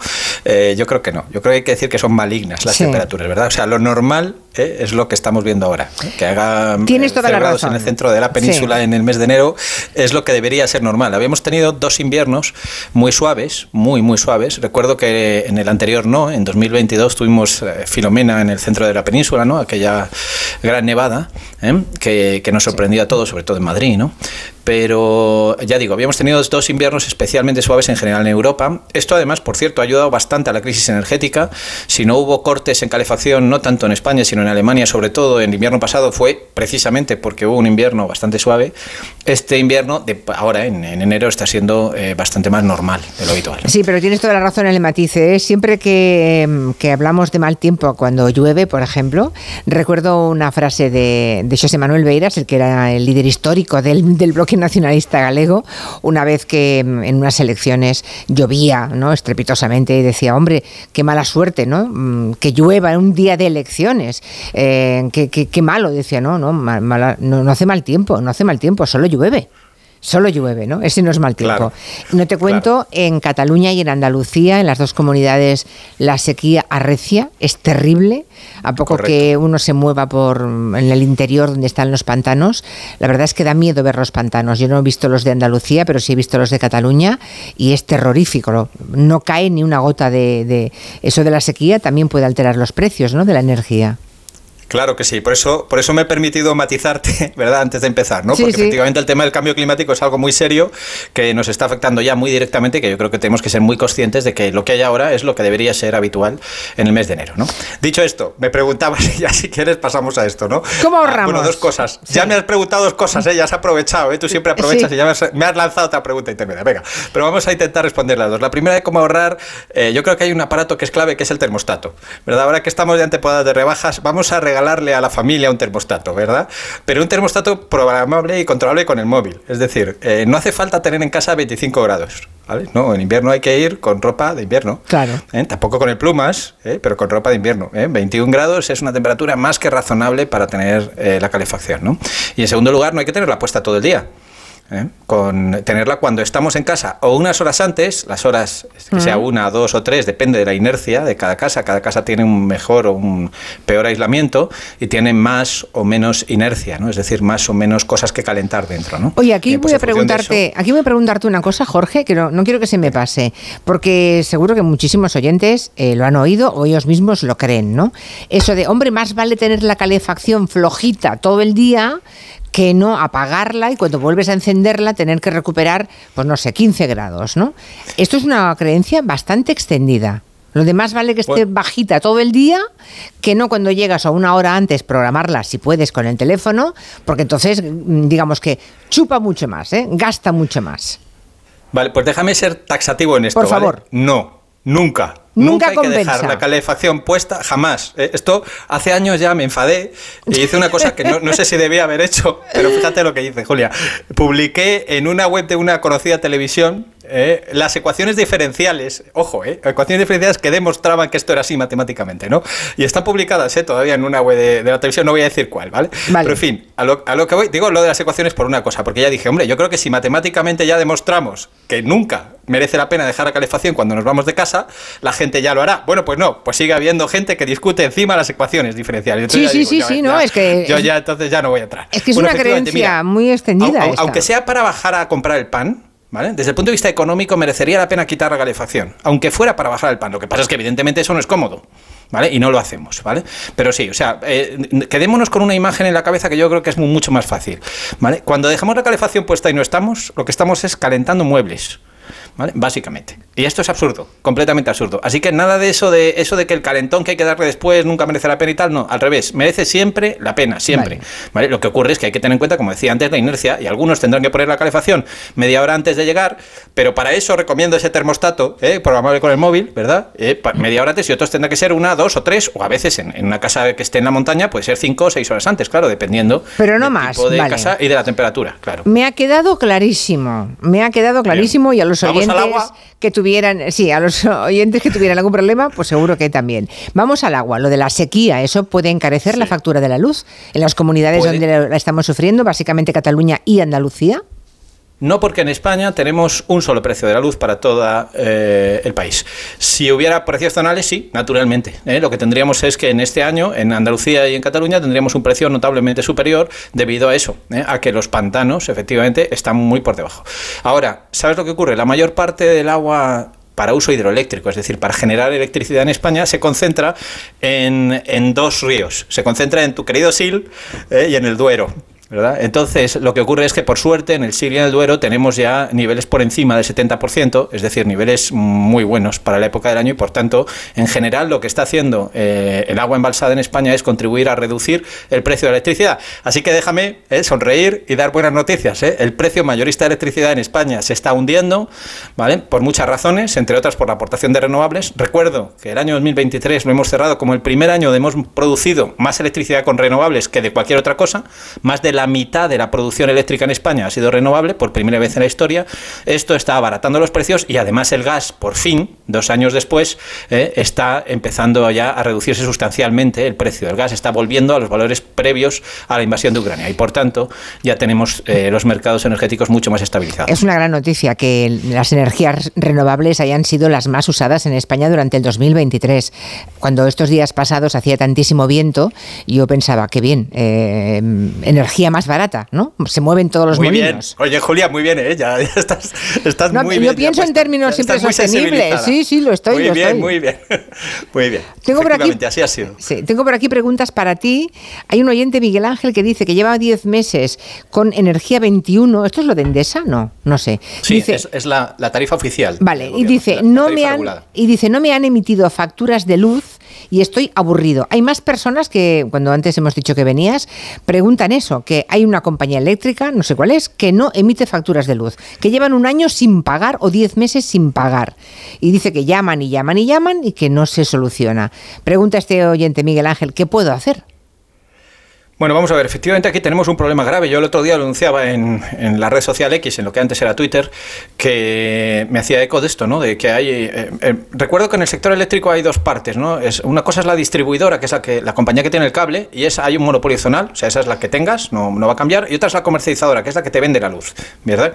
Bien, la distribuidora es la que tiene que leer el contador y por tanto le tiene que suministrar la lectura del contador a tu comercializadora, si no tu comercializadora no te puede facturar. Bien, pues lo que está ocurriendo es que en la zona de Endesa distribución, y esto eh, me, me, me, refiero ahora a la distribuidora, la que tiene el cable, sí. y la zona es muy amplia, cubre Cataluña, cubre Aragón, Andalucía, el sur de Extremadura, ¿vale? Bien, toda esa zona, en toda la zona de Endesa Distribución, de las empresas del grupo de Endesa Distribución, lo que estamos observando es enormes problemas de facturación. ¿eh? Cuando digo enormes es que comparativamente con el resto de distribuidoras es brutal. Te voy a dar un ejemplo, por ejemplo, ¿no? Que nos pasa a nosotros. Nosotros somos, como sabes, Próxima Energía, la empresa que yo dirijo, es una comercializadora, ¿no? Bien, nosotros tenemos 20.000 clientes en total, tenemos unos 6.000 en la zona de Endesa. Bien, pues la, las incidencias en zona Endesa son del 12%, mientras que en la zona de Iberdrola son del 1 por 1000. Caray. Del 0,1%, ¿vale? O sea, es 120, 120 veces más probable tener un problema si eres cliente en zona Endesa, si vives en Cataluña, por ejemplo, que si eres un cliente en zona Iberdrola. Esto es una barbaridad. Yo lo he denunciado a la Comisión Nacional de Mercados de Competencia y lo que he pedido es que tome cartas en el asunto, ¿no? Porque efectivamente no es de recibo que una compañía tan grande tenga tantísimos problemas en facturación como se Pero puede llevar a alguien 10 meses, como dice este oyente sí, y sí. otros anteriores. 10 sí, meses, pero eso quiere decir que cuando llegue la factura se caerá de espaldas. Bueno, y en algunos casos nosotros hemos recibido ahora en el mes de diciembre, en algunos clientes, refacturaciones de 10 y de 12 meses. Es decir, un cliente que ya se le había enviado toda la factura eléctrica durante todo el año y ahora se le refactura, imagínate el cabreo del cliente, claro, eh, 12 meses anteriores porque a Andesa se le había olvidado meter el, el alquiler del contador en la factura. Y entonces ahora lo mete 12 meses después, ¿vale? Bueno, esto, insisto, es lo que, que, tiene una incidencia que está medida y que es notablemente superior en el caso de Endesa que ya, ya, en el ya, caso de Iberdrola, ¿no? ¿Y, y qué puede hacer este oyente? ¿Los oyentes que bueno, preguntan pues, por esto? Me temo que ajo hay agua. O sea, es decir, ya, eh, vale. lo único que tiene que saber, eso sí, es que luego su compañía no puede facturarle si ha pasado más de un año.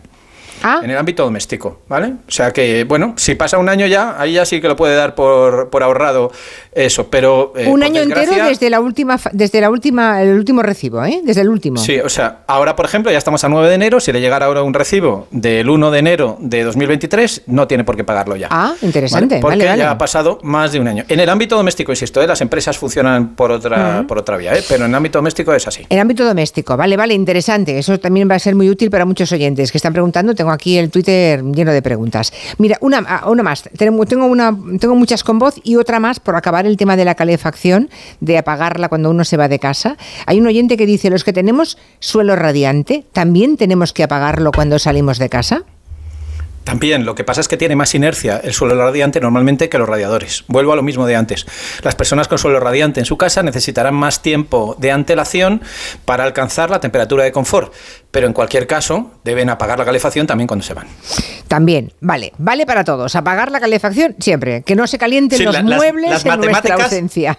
Exactamente, ¿ves? ¿A qué, ha funcionado? Lo de los muebles el, el, me ha quedado muy claro. La imagen, sí. la imagen mental de, de calentar muebles, pues eso. Otra oyente, Pilar de Albacete. está reformando un piso antiguo que no tiene calefacción y le han propuesto gas natural o gasoil, o bien aire centralizado frío y caliente. No sabe por cuál decidirse. ¿Qué hace? ¿Una calefacción de gas natural o gasoil o aire centralizado frío y caliente? Bueno, yo diría, vamos a ir por partes, eh, descartando la, la, peor, ¿no? El gasoil nunca, jamás. Vale. ¿Vale? O sea, esto ya es extinguir completamente, ¿vale? El gas natural en los países desarrollados, por ejemplo en Alemania, también está ya considerado extinguir. Ya no se pueden instalar en nuevas viviendas, ¿vale? En España ocurrirá, eh, tardaremos un poquito más, pero ocurrirá eh, unos, unos cuantos años más, ¿vale? Pero desde luego de aquí a 2050 no habrá calderas, esto ya te lo anticipo, ¿eh? En 25 años no habrá calderas de gas y habrá que cambiar todas las calderas de gas que tenemos. Por tanto... Pues ya es una razón de peso, claro, mira. Sí, yo tampoco invertiría en gas, pero bueno, en España todavía se puede hacer, ¿vale? Eh, lo del aire centralizado habría que ver cómo se, se genera ese aire. Si es con una bomba de calor, es la mejor forma de hacerlo. Eso, eso es lo que, lo que está, lo está petando, permíteme la expresión, en, en, el, en el, norte de Europa. La bomba de calor. Eh, la aerotermia, la aerotermia, efectivamente. Las bombas de calor, estos aparatos que tenemos que nos dan aire acondicionado en verano, eh, también nos dan, eh, nos pueden dar aire caliente, son reversibles y nos pueden dar aire caliente Sí. en invierno. ¿no? Pero el aire es incómodo. ¿Verdad? O sea, mucha gente no le gusta, y sobre todo el aire caliente, ¿eh? Eh, que lo que hace es que se quede arriba, eh, pues bueno, pues, pues el, el, confort no es el mismo ¿no? que con un radiador, ¿no? Entonces, para eso se utiliza un sistema que se llama aerotermia, que lo que hace es que ese mismo sistema, esa misma bomba de calor, en lugar de, de, de, de calentar el aire interior, lo que hace es que calienta agua, y ese agua se mueve en los por radiadores. El, el, por el, sí, por los radiadores o, o, mejor por suelo radiante en el caso de que exista, ¿no? Bien, esa es la, la, tecnología del futuro. Así que yo recomendaría, ya digo, no sé cómo se genera ese aire centralizado, si se genera con un, una bomba de calor podría ser una opción. En cualquier caso, si tiene la alternativa de ponerse aerotermia, le recomendaría que, sin duda, apostara por aerotermia. Aerotermia, vale, porque es verdad que el aire caliente reseca mucho el ambiente. No solamente se va hacia arriba, hacia el techo, el techo está muy calentito, pero a lo mejor los pies los tienes helados. No solamente Correcto. eso, sino que eh, es verdad que reseca muchísimo las mucosas y demás. Bueno, uh -huh. eh, aerotermia, mm, hemos tomado buena nota. Otra pregunta para Jorge Morales de Labra. Yo ahora mismo tengo una tarifa fija de luz con Naturgy y recientemente ten, eh, hemos adquirido un vehículo eléctrico. Tengo entendido que hay algunas compañías que ofrecen unas tarifas especiales para coche eléctrico. ¿Realmente vale la pena este tipo de tarifas? Para una familia numerosa, ¿qué tarifa sería la más aconsejable? Bueno, dos preguntas. Vamos a por la primera. Bueno, sí, vamos por partes. Eh, en el tema de la luz, fíjate que yo he recomendado casi siempre una tarifa variable y la tarifa oficial, la tarifa que, que fija el gobierno, era hasta ahora, hasta el 1 de enero ha sido una tarifa variable. Pero fíjate, Julia, que ahora ya no lo es. Ahora se ha convertido en una tarifa híbrida. Es decir, tiene un componente variable. ¿Qué quiere decir esto que sea variable? Lo que quiere decir es que el precio depende de lo que marque el mercado mayorista. Ese mercado que antes te decía que se está desplomando, ¿eh? que debido a muchos factores, a las renovables y a la bajada del gas y tal, cada vez está más barato. ¿no? Bueno, las tarifas variables re directamente repercuten al cliente final esa bajada de precios en el mercado mayorista. ¿vale? Entonces tienen un precio distinto en cada una de las horas. Es todo aquello que hablamos en su día de poner la lavadora a las 3 de la mañana, sí, sí, a las sí. 3 de la tarde y todo esto, ¿no? Bueno, eso son las tarifas variables, en general son más baratas, ¿vale? ¿Por qué? Porque cuando una compañía te da un precio fijo, se tiene que cubrir. Es como si te diera un seguro, ¿verdad? Y los seguros en el sector eléctrico suelen ser muy caros. ¿Por qué son caros? Por una razón. Mira, cuando tú te compras un seguro de un coche, ¿eh? por ejemplo, la compañía de seguros tiene una probabilidad pequeña de que tengas un accidente. ¿Vale? Y desde luego, si vende un millón de seguros, el, el, el, nunca va a haber un millón de accidentes. Bien, en el sector eléctrico, cuando hay un accidente, hay un accidente para todos los clientes. Es decir, cuando Rusia invade Ucrania y se dispara el precio del gas, todos los clientes suben una subida en el precio, ¿verdad? Y por tanto, si la compañía te garantiza un precio, está sometida a un riesgo muy elevado. Así que esos seguros son muy caros. Normalmente se paga del orden de un 30% más ¿eh? en la factura de la luz cuando uno tiene un precio fijo. Por eso yo siempre he recomendado una tarifa variable. Bien. Pues la tarifa variable, ya digo, por antonomasia, hasta ahora la más conocida, donde hay casi 9 millones de consumidores en España, era el PVPC, es decir, la tarifa oficial del gobierno. Bien, pues a partir del 1 de enero, como digo, ha cambiado. Y ahora tiene un componente variable y un componente fijo que, ojo, cada vez va a ser mayor.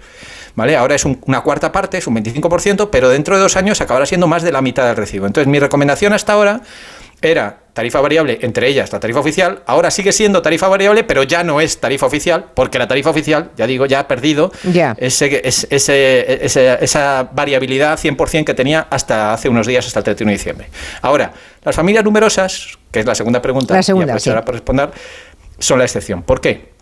Porque en España está, existe el bono social. Y el bono social además ahora se ha prorrogado, aunque tenemos que hablar sobre eso, ¿eh? porque si decae ese decreto famoso ómnibus por la posición de Junts y todo esto que se está hablando ahora, eh, todo, todo lo que se ha prorrogado hace dos semanas ahora podría volver para atrás. ¿eh? Pero bueno, en principio se ha prorrogado el bono social, eh, hay unos descuentos muy importantes, descuentos del 65% en la tarifa oficial. Entonces, ¿qué ocurre? Que para tener derecho al bono social, previamente hay que contratar la tarifa oficial.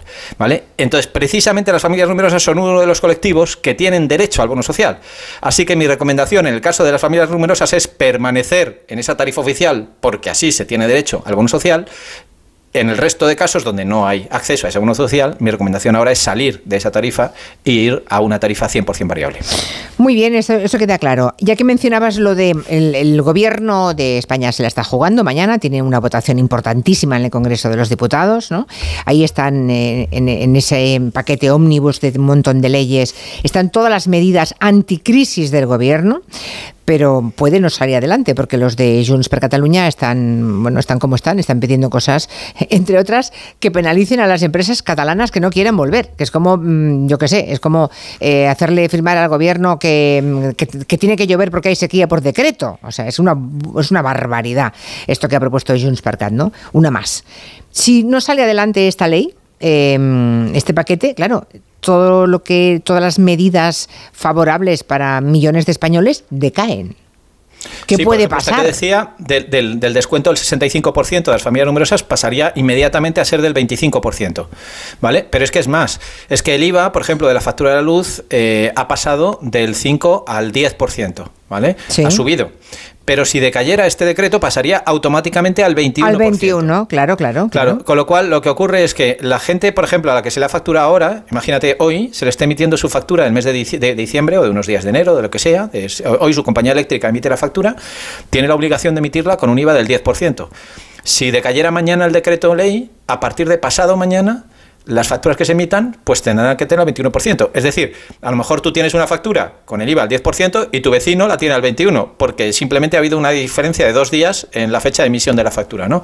Bueno, pues todo esto se puede ocasionar mañana. O sea, efectivamente estamos ante una situación inédita en el sector eléctrico y que afectará, eh, al menos en, mi mundo, en el mundo de la energía, a un montón de normas y que puede tener consecuencias directas sobre la factura de la luz y del gas de los ciudadanos. Sobre millones de personas, por no hablar luego también del transporte mm, público, que es gratuito por ejemplo, ¿no? Hay un montón de cosas Ojo que también, sí. perdona Julia, a la factura del gas, ¿eh? que también, pues lo digo porque la factura del gas ahora precisamente es de las más altas. Estamos hablando antes del frío, bien, pues la factura del gas ahora mismo tiene un IVA reducido del 10%, si decayera este decreto automáticamente también tendría el 21%.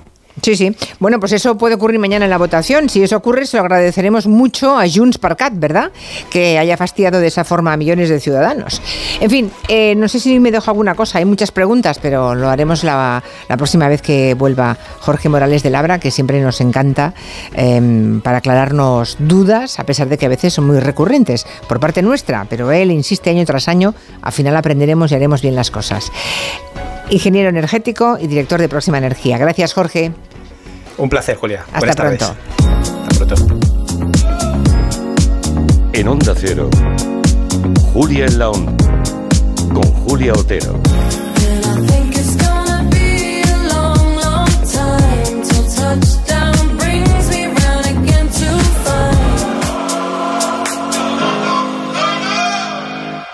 Te lo digo, te lo cuento. Te lo digo, estoy harto de cambiar de compañía cada año para poder ahorrar. Te lo cuento, yo me voy a la mutua.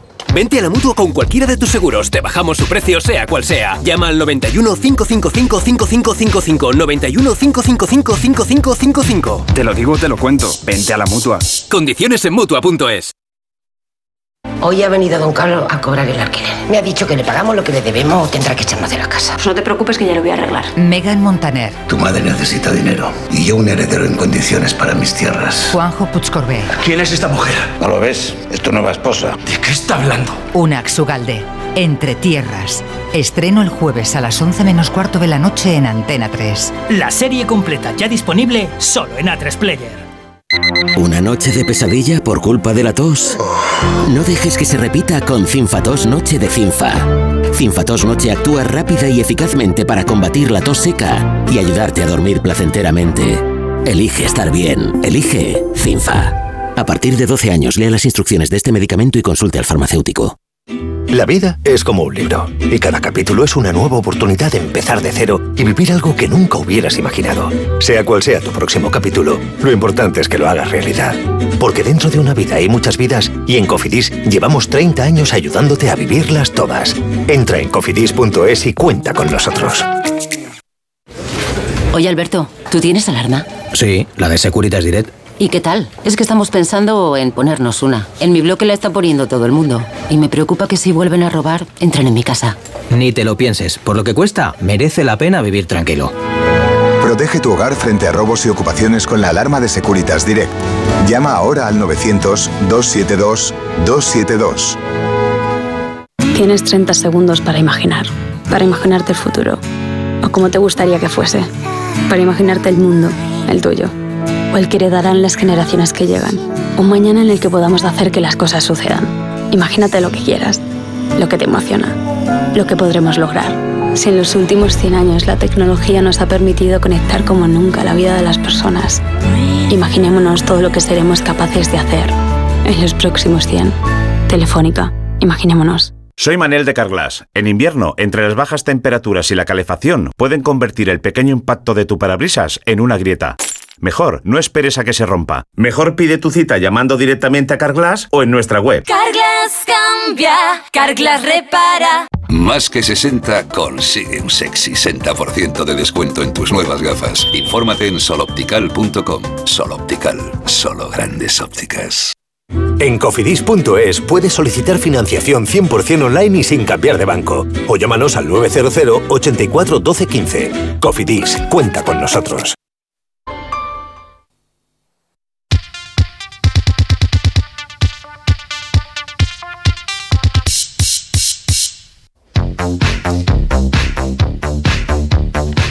Le ha puesto cara de, de la mutua a Guillem Zaragoza. ¿Qué me cuentas de la Pues mutua? vamos A allá. Mira, si tu compañía te dice que tienes que pagar de más, cámbiate y vente a la mutua. Claro que sí, porque allí te van a bajar el precio de cualquiera de tus seguros, sea cual sea. Es muy fácil. Tienes que llamar al 91 555 5555. ¿Te lo digo o te lo cuento? Venga, vete a la mutua. Condiciones en mutua.es. No tienes perrito en casa, ¿verdad? Ni gatito, ni No. nada. No tienes quien te ladre. No. Tienes quien te llore, eso sí. Claro, eso sí. Estás en mi lista, Guillem. Estás en mi lista, en mi punto de mira estás. Exacto. Bueno, vamos con los peluditos de la casa, los amigos de cuatro patas que viven con nosotros.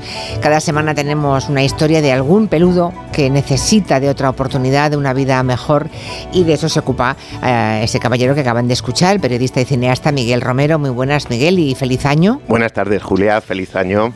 Bueno, vamos a aprovechar también para dar visibilidad, como siempre, al trabajo que hacen muchas protectoras por el bienestar animal en nuestro país. Luego vamos a conocer y hablar con Eva Lucía Torres, que es la vicepresidenta de Felinos Lomorán, ¿era? Felinos Lomorán, ¿no? Lo Morán, sí. Qué nombre tan curioso. Un albergue que se encuentra en Alicante y que se dedica, pues eso, a velar por, por los felinos, por los gatos que, bueno, pues son tan maltratados en las calles, ¿no? Los que viven fuera. Tenemos alguna novedad, supongo, ¿no? Hagamos un poquito de balance, alguna adopción de las que a las que invitamos a los oyentes. ¿Ha salido bien, Miguel? Sí, siempre es un placer poder venir y, y ver que la sección va dando resultados. Eh, tenemos noticias frescas eh, para nuestros oyentes, por ejemplo, uno de los casos que teníamos entre manos y pendientes de cerrar, que era además un caso bastante complicado, era el de la gata princesa. No sé si te acuerdas, Julia. Ay, sí, que era una abuelita, ¿no? Sí, una abuelita peludita que encontraron en la calle por aviso de la policía que estaba en muy mal estado, eh, completamente deshidratada. Vamos, tuvieron que quitarle varios dientes que estaban podridos. Pobrecita. Sí, o sea, estaba en un estado lamentable. Eh, pero una vez que entró en Alba, empezó a recuperarse con rapidez y ahora ya por fin va a pasar sus últimos años disfrutando de lo que nunca tuvo antes, el cariño de una familia. Bueno, nos alegramos por Princesa entonces, que aparentemente estaba, eh, la vimos, estaba guapa, estaba bonita. Sí, sí, sí, es una gata sana. tienen- sí, los gatos tienen una, una vejez más fácil a veces que los perros, ¿no? De aspecto quiero decir. Sí, no, y también en años. Un gato bien cuidado y vigilado puede durar pues muchos años, hasta 20, creo. Hasta 20 Es una- algunos, sí, sí. Es una Bueno, barbaridad, sí. ¿Y, qué sabemos de gospel? Pues también tenemos noticias de gospel, el pastor alemán que sacamos la semana pasada con Arturo Télez, eh, un perro muy guapo y con mucha energía, con unas ganas enormes de, de salir de la protectora. ¿Y qué? que mm, Pues ¿Ha ya. habido familias interesadas? Se, se pusieron en contacto, creo recordar, cinco familias. Dos de ellas Ah, han concertado una cita y van a ir a Alba para verlo en persona, que es lo que hay que hacer, acercarse por ahí, verificar que existe esa magia, ¿no? Que hace falta para acabar adoptándolo. Es para toda la vida. Claro, claro. Bueno, a ver si deseamos toda la suerte del mundo a Gospel. Ya nos irás contando cómo evoluciona. Si hay suerte y alguna de esas familias candidatas, pues se lo lleva a casa. Bueno, eh, adopción de hoy. Y he ido haciendo un poco de spoiler yo, ¿eh? Desde las 3 de la Te he tarde. oído, te he Que oído. casualmente hemos hecho un poquito de, de spoiler. Tenemos a Carajillo, cuéntanos. Pues eh, primero decirte oh. que ese nombre le, le vino puesto, ya que te, te veo venir a, a protestar diciendo Que que es no. horrible, Carajillo. ¿Cómo puede la señora de dónde era? ¿Era inglesa, alemana o...? bueno, Al- algún día vamos a hacer un resumen de los peores nombres que hemos traído Pues sí. a la sección. Habrá mucha competencia, ¿eh? Hay nombres horribles, Carajillo. Bueno, para este le vino puesto, hay que decirlo, y creo que por ahora es el menor de sus problemas. Desde luego. Es un perrito con genes de Yorkshire, muy guapo, que compraron siendo jovencito, con tan solo unos meses, y ahora tiene pues un añito. O sea, es un perro, podemos decir, pequeño, eh, joven, por tanto tiene toda la vida por delante, ¿no? Es muy sorprendente encontrar casos así. O sea, un animal comprado y que cuando tiene un año lo quieren abandonar. Entonces, cuéntanos la historia de esa señora, la propietaria, qué ha ocurrido para que esto acabe tan mal. Pues eh, mm, mira, viene de una protectora que se llama Vida en Murcia, un albergue que es que no da abasto y está saturada con animales, eh, todos los casos que tienen que sacar adelante, y algunos de sus perros y gatos pues acaban en Madrid. La ex dueña de Carjillo pues lo ha criado en casa, siempre lo ha llevado en brazos, o sea, el perro prácticamente no sabe andar con correa, porque ha- Madre ha sido mía. como un juguete, ¿no? Un bolso que lucir cuando salía a pasear. Eh, bueno, pues esta mujer, que es extranjera y que vivía aquí en España, ha tenido que volver a su país de origen y empezó a amenazar con abandonar al pobre carajillo en la carretera para que fuera atropellado si la protectora no se hacía cargo de él. O sea, fíjate tú, eh, de verdad. Madre mía. Bueno, pues con este tremendo chantaje, supongo que la protectora no tuvo más remedio que acoger a ese pequeñito, ¿no?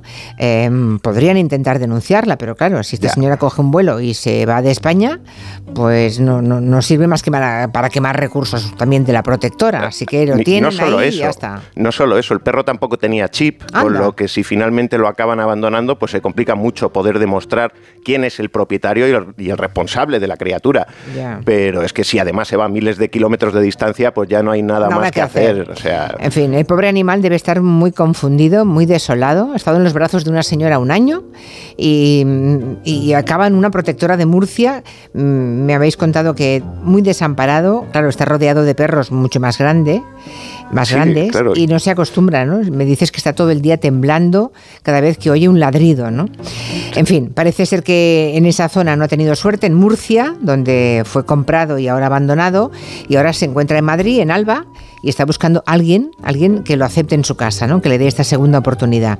Nos va a contar más cosas sobre este pequeñito, la rescatadora Carolina Corral de la Bueno, pues aquí Alba. tenemos al pequeño carajillo que tenía dueña, pero su dueña tenía que volver a su país y dijo que no podía llevarse de vuelta al pequeñajo y eh, lo llevó a la protectora, una protectora en Murcia a la que solemos ayudar acogiendo a alguno de esos animales para ayudarles a buscar familia. Es un perro que ha debido estar mucho tiempo encerrado en algún sitio porque a veces tiene la manía de perseguirse el rabo.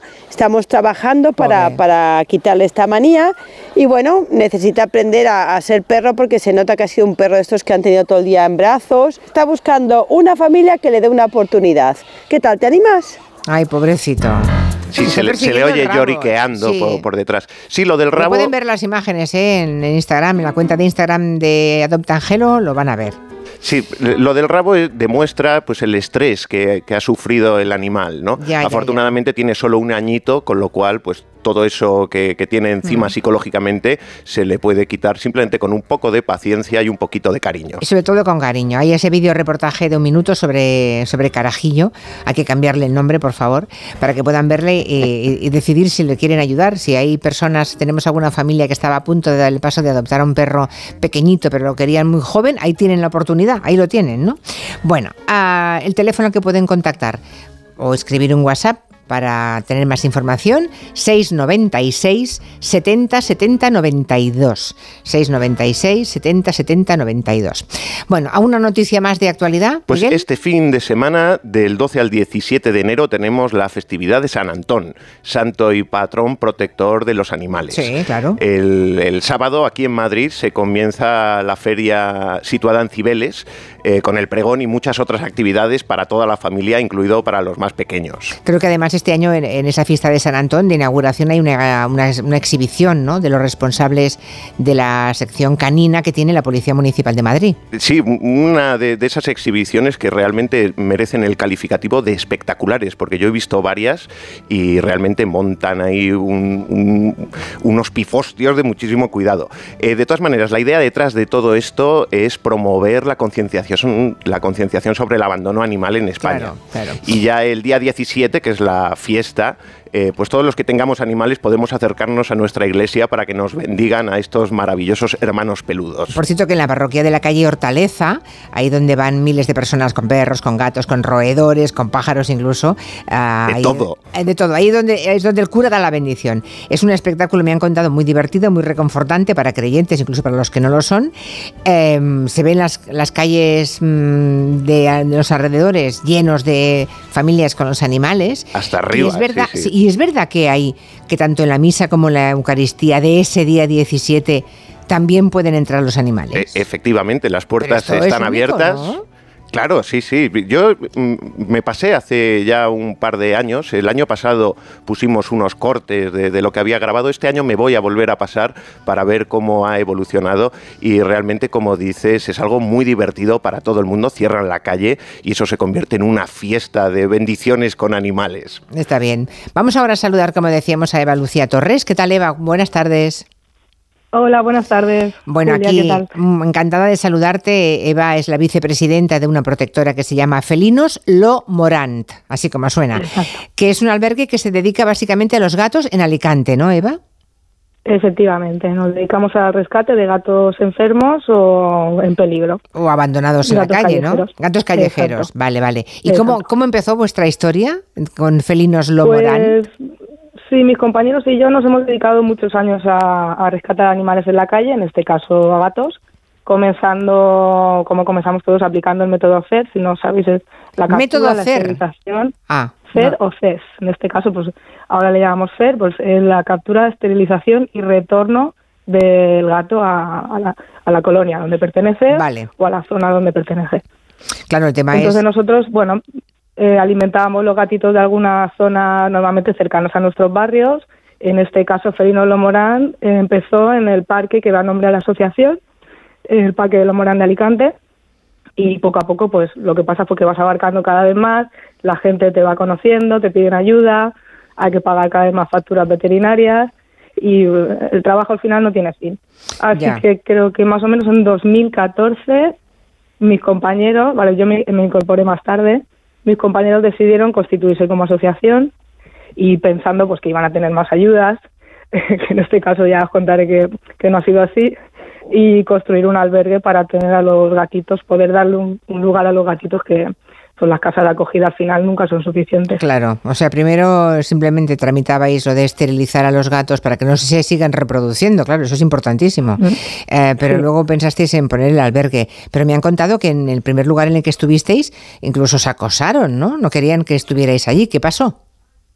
Pues Julia, en realidad la cosa hubiera sido por lo menos un aviso de, de- de que iba a pasar algo, pero no fue así, porque realmente me han contado que no, no hubo ninguna incidencia con ningún vecino, nadie se quejó en ningún momento ni nada, hasta que un día saltaron el recinto y mataron a, a- a golpes realmente, porque luego se comprobó eh, la necropsia, que el tórax de los gatitos estaba completamente destrozado, a nueve de los gatos que teníamos allí refugiados y uno de ellos incluso casi herido de muerte también. Pero que gente... Entonces sospechamos que fue premeditado, por supuesto, para hacernos daño también a nosotros y eso pues ha dejado realmente una, una herida pues incurable. Y supongo, no, no me extraña, y, y entonces cambiasteis de ubicación, o sea, os hicieron llegar, esto es como la Pues mafia, eso, ¿eh? Para que os fuerais, claro. Que os... Sí, en vez de rendirnos, pues eh, lo que hicieron fueron acelerar el proceso y la construcción del siguiente albergue en una zona más alejada para que los gatitos pues estuvieran más Ya. Más refugiados. O, realmente a veces nos llaman y no, no, no, no solemos dar la ubicación exacta por si, por miedo a que vuelva a pasar algo así. Caray, pero ¿cómo es posible que haya gente tan mala, tan malas personas, malas personas? El ser humano es capaz de todo, de lo peor y de lo mejor, como es el caso de Eva y Felinos Lomorant. Sí, porque claro, el caso de Eva, como todos los voluntarios de, de vuestra protectora, tenéis vuestros trabajos y en los ratos libres os dedicáis a esto, ¿no? Claro. Y, y- Sí, bueno, hay veces que hay gente que, que piensa que me dedico a esto, Ya, porque pero no. dedico más tiempo realmente a, a esto que, que- que a mi trabajo. Y, y bueno, no entiendo lo que no sé, que- qué idea tiene la gente, pero es que no solo ayudamos a los gatos, mantenemos las colonias controladas que los gatos, que, para que los gatos estén sanos, que no haya más cantidad de gatos. Claro. Y lo hacemos sin ayudas oficiales, así que no. sin ayuda oficial, claro, es que es importante. Si hay 100 gatos, que, que dentro de medio año no haya 200 o 300, ¿no? Esterilizar para que no se puedan reproducir, ¿no? Oye, ¿y cómo, ¿y cómo lo mantenéis todo esto? ¿De vuestro bolsillo? Porque si no tenéis ninguna ayuda pública ni de, ni de ningún tipo. Pues de mucho, yo me me gustaría decir que, que sería a base de ayudas y subvenciones, pero realmente pues me han informado que la primera ayuda que recibimos fue el año pasado y fue de unos 4.000 euros de parte de la Dirección General de Derechos de los Animales Bueno, y teniendo en cuenta que solo en veterinario gastamos al año la friolera de 60.000 euros solo Madre- en veterinarios, madre mía. pues he hecho así un balance de que por los 4.000 euros podríamos gastarlo en arena, por ejemplo, en la arena de todo un año. Es que no da ni, pa- ni para pienso de un mes, Algo ¿no? Eh, ¿Cuánto pienso se puede consumir en un mes en la protectora? Pues yo que soy la que últimamente está reponiendo el pienso, mm, pues se podría decir que más o menos una tonelada. una tonelada al año. En un mes. Al mes, Ah, en mes. un mes. No, no, en un mes. En un mes, madre mía. Bueno, claro, es que son muchos, son sí, muchos. son- Y va a base de socios, entonces, ¿no? La gente que buenamente, ¿no? Son socios de Felinos Lomorán y son los que van aportando, ¿no? Óyeme, para los, Pues, oyen- los oyentes que sí, quieran ver vuestro trabajo, ¿dónde, ¿dónde pueden informarse? Eh, pues tenemos la página web oficial Sí. y yo creo que para que tengáis más mm, información actualizada, lo mejor será meterse en redes sociales. Tenemos Instagram, Facebook y TikTok y ahí ponemos cada día, en, bueno, Vale. en, en las tres redes, cada día los gatitos que tenemos más adoptables. Vale. Digamos, si alguien se anima a escribirnos algún mensaje por privado, también podéis haceros teams, tenemos teaming y ahí hay un apartado de cómo ayudar, también donde está el número de cuenta, Bizum, etcétera. Muy bien. Antes he dicho lo, de, lo del pienso al, al mes, pero bueno, era sé que son 100 kilos, 150 kilos a la semana. O sea que bueno, tampoco ni es al año ni es al mes. No, ni a mano, es no está mal, no está mal. Bueno, mire, si Sigue tenemos siendo alguien- mucho. si tenemos alguna fábrica de piensos, ¿no? Que mm, quiere aportar algo, pues ya saben, Felino. Por ejemplo, tenemos muchos colaboradores de muchos tipos y a veces algún mecenas incluso que nos, Algún nos mecenas, envía algunos vale, vale. donativos generosos. Está bien, Felinos Lomorán en, en Alicante. Vamos conociendo a personas como, eh, como Eva Lucía Torres, que se dedican en cuerpo y alma, ella y un grupo de gente, ¿no? Muy generosos a, a proteger y a concienciar sobre el tema de los animales. Y cuyo Pues- trabajo se refleja directamente en las calles de nuestros pueblos Sí, y de nuestras ciudades. Aunque no nos demos cuenta, ellos están ahí trabajando todos los días y sin ayuda de nadie más que de Sí, la sí. gente comprometida. Es de alabar. Gracias, Eva. Gracias, Eva, un De abrazo. nada, muchas gracias a vosotros. Hasta pronto. Bueno, recuerden que tenemos a Carajillo. mm, bueno, que te- cuando le encontremos una familia Carajillo, que le, estoy mirando, es tan mono, tan pequeñito, tiene unos ojitos, se ve que es cachorro, ¿eh? Sí, En- es tiene un año. dulzura. Es una maravilla, pequeñito. Bueno, eh, a ver si la semana que viene o la otra podemos entrevistar a una familia que ya tengan a Carajillo con otro nombre en su casa. ¿eh? Les recuerdo dónde pueden dirigirse, el 696 70 70 92. 696 70 70 92. Miguel Romero, hasta la semana que viene. Muchas gracias, Julia. Gracias, un beso. Un beso. Adiós. De 3 a 7 en Onda Cero. Juli en la Onda. Con Julia Otero.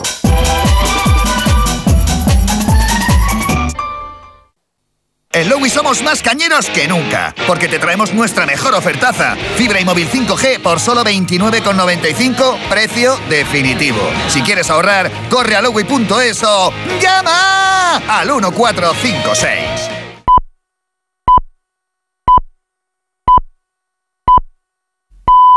Son las 5 de la tarde, las 4. Julia en la onda. Te lo digo o te lo cuento. Te lo digo. Tenemos todos los seguros contigo y aún así, ¿pagamos de más? Te lo cuento. Nosotros nos vamos a la mutua. Vente a la mutua con cualquiera de tus seguros. Te bajamos su precio, sea cual sea. Llama al 91 555 5555. 91 555 5555. Te lo digo o te lo cuento. Vente a la mutua. Condiciones en mutua.es. ¿Una noche de pesadilla por culpa de la tos? No dejes que se repita con Cinfatos Noche de Cinfa. Cinfatos Noche actúa rápida y eficazmente para combatir la tos seca y ayudarte a dormir placenteramente. Elige estar bien. Elige Cinfa. A partir de 12 años, lea las instrucciones de este medicamento y consulte al farmacéutico. Te vamos a dar los dos mejores consejos para estar siempre en forma. Uno y dos, uno y dos, uno y dos. Apúntate al mejor gimnasio del mundo. Caminar por tu ciudad con Callahan Adaptation. El primer zapato que se adapta al pie y a tu forma de caminar. Fabricados en España por expertos artesanos y a la venta en las mejores zapaterías y en callahan.es. Callahan Adaptation. Se adapta al pie. Se adapta a ti. Hoy ha venido don Carlos a cobrar el alquiler. Me ha dicho que le pagamos lo que le debemos o tendrá que echarnos de la casa. Pues no te preocupes que ya lo voy a arreglar. Megan Montaner, Tu madre necesita dinero y yo un heredero en condiciones para mis tierras. Juanjo Puigcorbé, ¿Quién es esta mujer? ¿No lo ves? Es tu nueva esposa. ¿De qué está hablando? Unax Ugalde. Entre Tierras. Estreno el jueves a las 11 menos cuarto de la noche en Antena 3. La serie completa ya disponible solo en A3 Player. Hola, soy Juan, óptico optometrista en Óptica 2000. ¿Cuánto hace que no revisas tu vista? Como experto en salud visual te recomiendo que lo hagas al menos una vez al año. En Óptica 2000 tenemos la tecnología más avanzada para un examen visual completo y personalizado, y encontrarás las marcas más buscadas y las últimas tendencias. Aprovecha ahora que te descontamos hasta un 30% en tus cristales. Pide ya tu cita en Óptica 2000, tus ojos lo merecen. ¿Sí, papá? Hija, Yastel nos ha mejorado la tarifa. ¿Otra vez? ¿La fibra? Sí, y los gigas. Pero papá, que a mis amigos no se la han mejorado. Lo siento, hija, es que somos de Yastel. ¿Pero qué quieres? ¿Que mole más todavía? ¡Más! Seamos sinceros, a todos nos gusta mejorar. Por eso en Yastel volvemos a mejorar las tarifas por el mismo precio. Llama al 1510.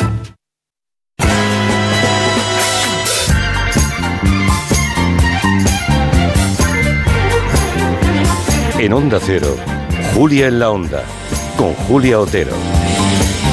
Los martes a esta hora con Pilar Eire, que viene con un Zoom, con mucha acumulación, con asuntos pendientes, aunque hoy Pilar Eire quiere poner foco en los detalles de ese fiestón que organizó el Rey Emérito para celebrar su 86 cumpleaños en Abu Dhabi. Pilar Eire, buenas tardes. Hola, ¿qué tal, Julia? Así que te llamaron ah, pensando que estabas Sí, en la fiesta. O sea, sí, estaba- sí, a mí me han llamó una contado, a mí me han contado que estabas en la lista de los posibles invitados. Sí, ah, bueno, sí, pues no, ni me invitaron ni, ni No. estuve. Si me hubieran invitado, la verdad es que hubiera ido, te tengo que decir la verdad. ¿Sí? Para contarlo, evidentemente, No como hacía Dominguín, claro. Pero, pero hubiera ido porque me hubiera, me hubiera gustado como periodista, desde luego, estar ahí. Pero no, no. ¿Te consta nada. que hubo gente que declinó la Sí, invitación? hubo mucha gente que primero eh, con excusas válidas, que decir, conozco los nombres, además sé quién declinó las invitaciones, gente conocida, eh, realmente la gente importante, bueno, por- importante entre comillas, pero que decir, la gente de relumbrón realmente tenían excusas para no ir. Eran fiestas eh, familiares, venían los nietos de Estados Unidos, la hija de otro iba a dar a luz, eh, tenían eh, ya habitaciones en otro en un hotel en Suiza y luego en las últimas cancelaciones O sea, que ya fueron la última semana. Esto al principio cuando llamó él. Las excusas primeras. Sí, porque él llamó personalmente, o sea, que Ya. esto que dicen que se lo organizaron unos amigos y tal, no, no, él cogía el teléfono y llamaba personalmente, como conté yo aquí hace más de un mes, eh, y decía, oye, soy el rey, o soy Juan Carlos, bueno, la verdad es que no sé cómo lo decía, pero voy a hacer una fiesta el día 5 eh, de enero por mi cumpleaños y me gustaría mucho que vinieras. Te enviaré los detalles por WhatsApp. Y entonces en ese momento ya hubo varias cancelaciones y luego esta última semana, pues claro, tengo COVID, eh, tengo gripe A, mi mujer tiene neumonía, o sea, esta última semana ya había Ya. varias... Pero aún así fue bastante gente, ¿no? Sí, fue bastante gente, pero bueno, fueron los habituales, fueron la- de la familia, tampoco fue toda la familia, porque no fueron ni sobrinos, ni su hermana, o sea, fueron las hijas y algunos de los nietos, eh, pero por ejemplo tampoco fue su sobrina María, ¿no? ¿No? Que está siempre y que habla mucho con él y que tiene mucha relación.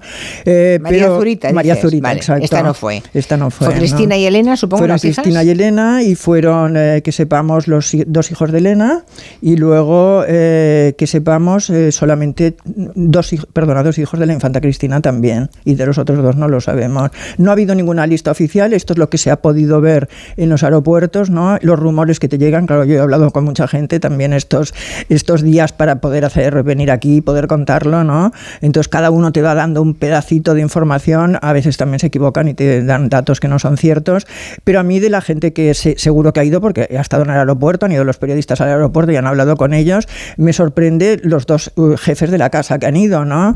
Eh, por ejemplo, ha ido Almansa, Almansa fue jefe de la Casa del Rey desde el 2000 mm, desde el 2000, 1900 no, fue después de Sabino bueno inmediatamente De Sabino después de Fernández Sabino Campos, sí, sí. fue eh, Fernando Almansa decían en esa época que lo, eh, lo habían cogido como jefe de la casa como eh, por recomendación de Mario Conde que en esa época tenía muy buena relación con don Juan Carlos.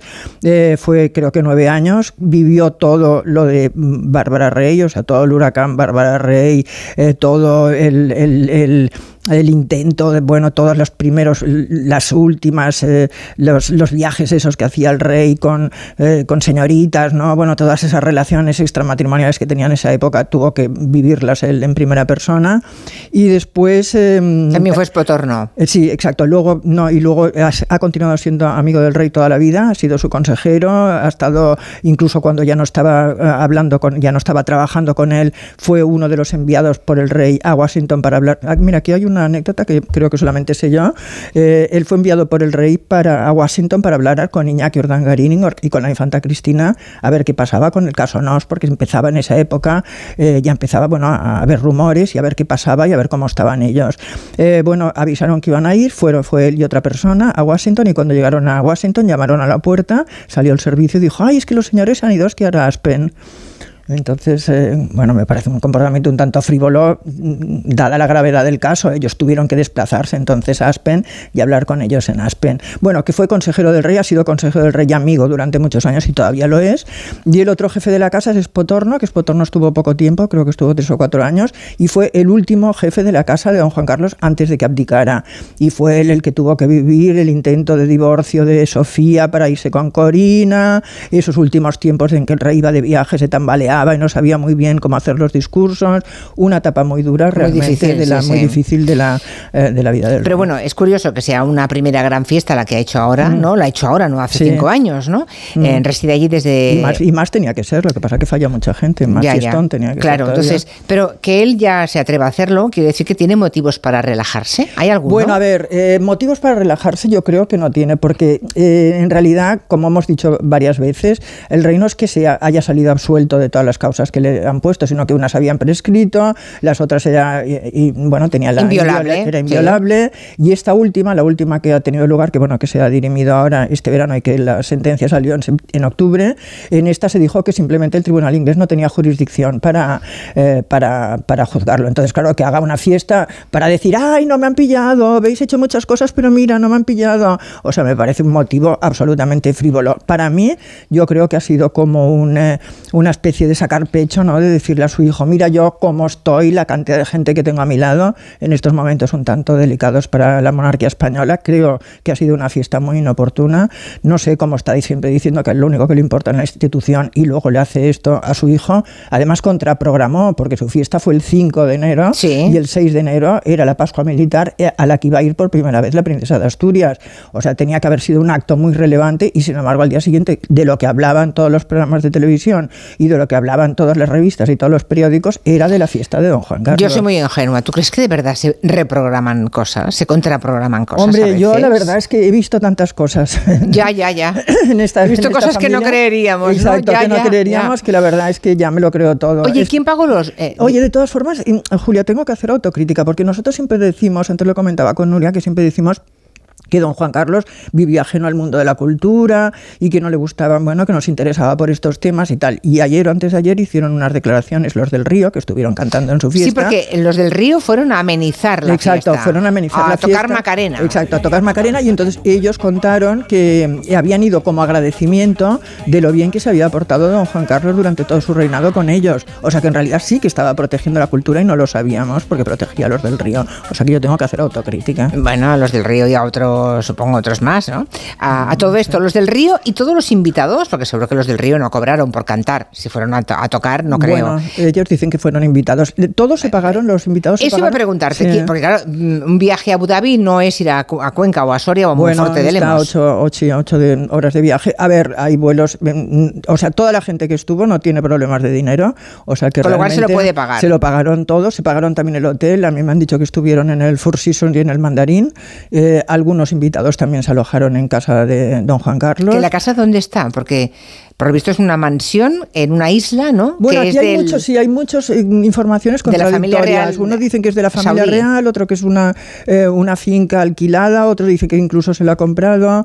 Eh, la verdad es que no se sabe. Tampoco se sabe esto que dicen ahora todo el mundo. Es lo que quieres volver a España, es lo que quieres volver a España. Bueno, pues muy fácil, que vuelva y que regularice su situación fiscal, que se haga residente fiscal aquí en- en España y Pague que los impuestos, Claro, y que pague sus impuestos. Que decir, es que esto es facilísimo. O sea, no lo va a hacer, evidentemente. Yo pienso que no, que no va a volver don Juan Carlos, pero, pero a mí me parece que esta fiesta ha dado una imagen deplorable y tenía que habérsela ahorrado, desde luego, si lo que quiere es ayudar a la institución. ¿Hay alguna cosa más que mm, yo he leído por ahí que hubo jamón ibérico, vino español? ¿Sabemos algo más de aquí- la comida? Porque sí, claro, aquí hay muchas... eh, jamón ibérico en, un país musulmán. No, no, no, pero es que, claro, yo, yo he estado en Abu Dhabi, he estado en Abu Dhabi, he estado en Dubái, he estado en los Emiratos y sé, que, bueno, de- evidentemente el jamón está prohibido, los musulmanes no toman jamón, pero en todos los hoteles hay desayuno continental con embutidos, o sea, y, y sin ir más lejos, el chef José Andrés tiene un restaurante Jaleo, el restaurante Jaleo lo tiene en Dubái, que está a 150 kilómetros de, de Abu Dhabi, o sea que realmente esto que decían los periodistas, llegaban los invitados con el jamón debajo del brazo,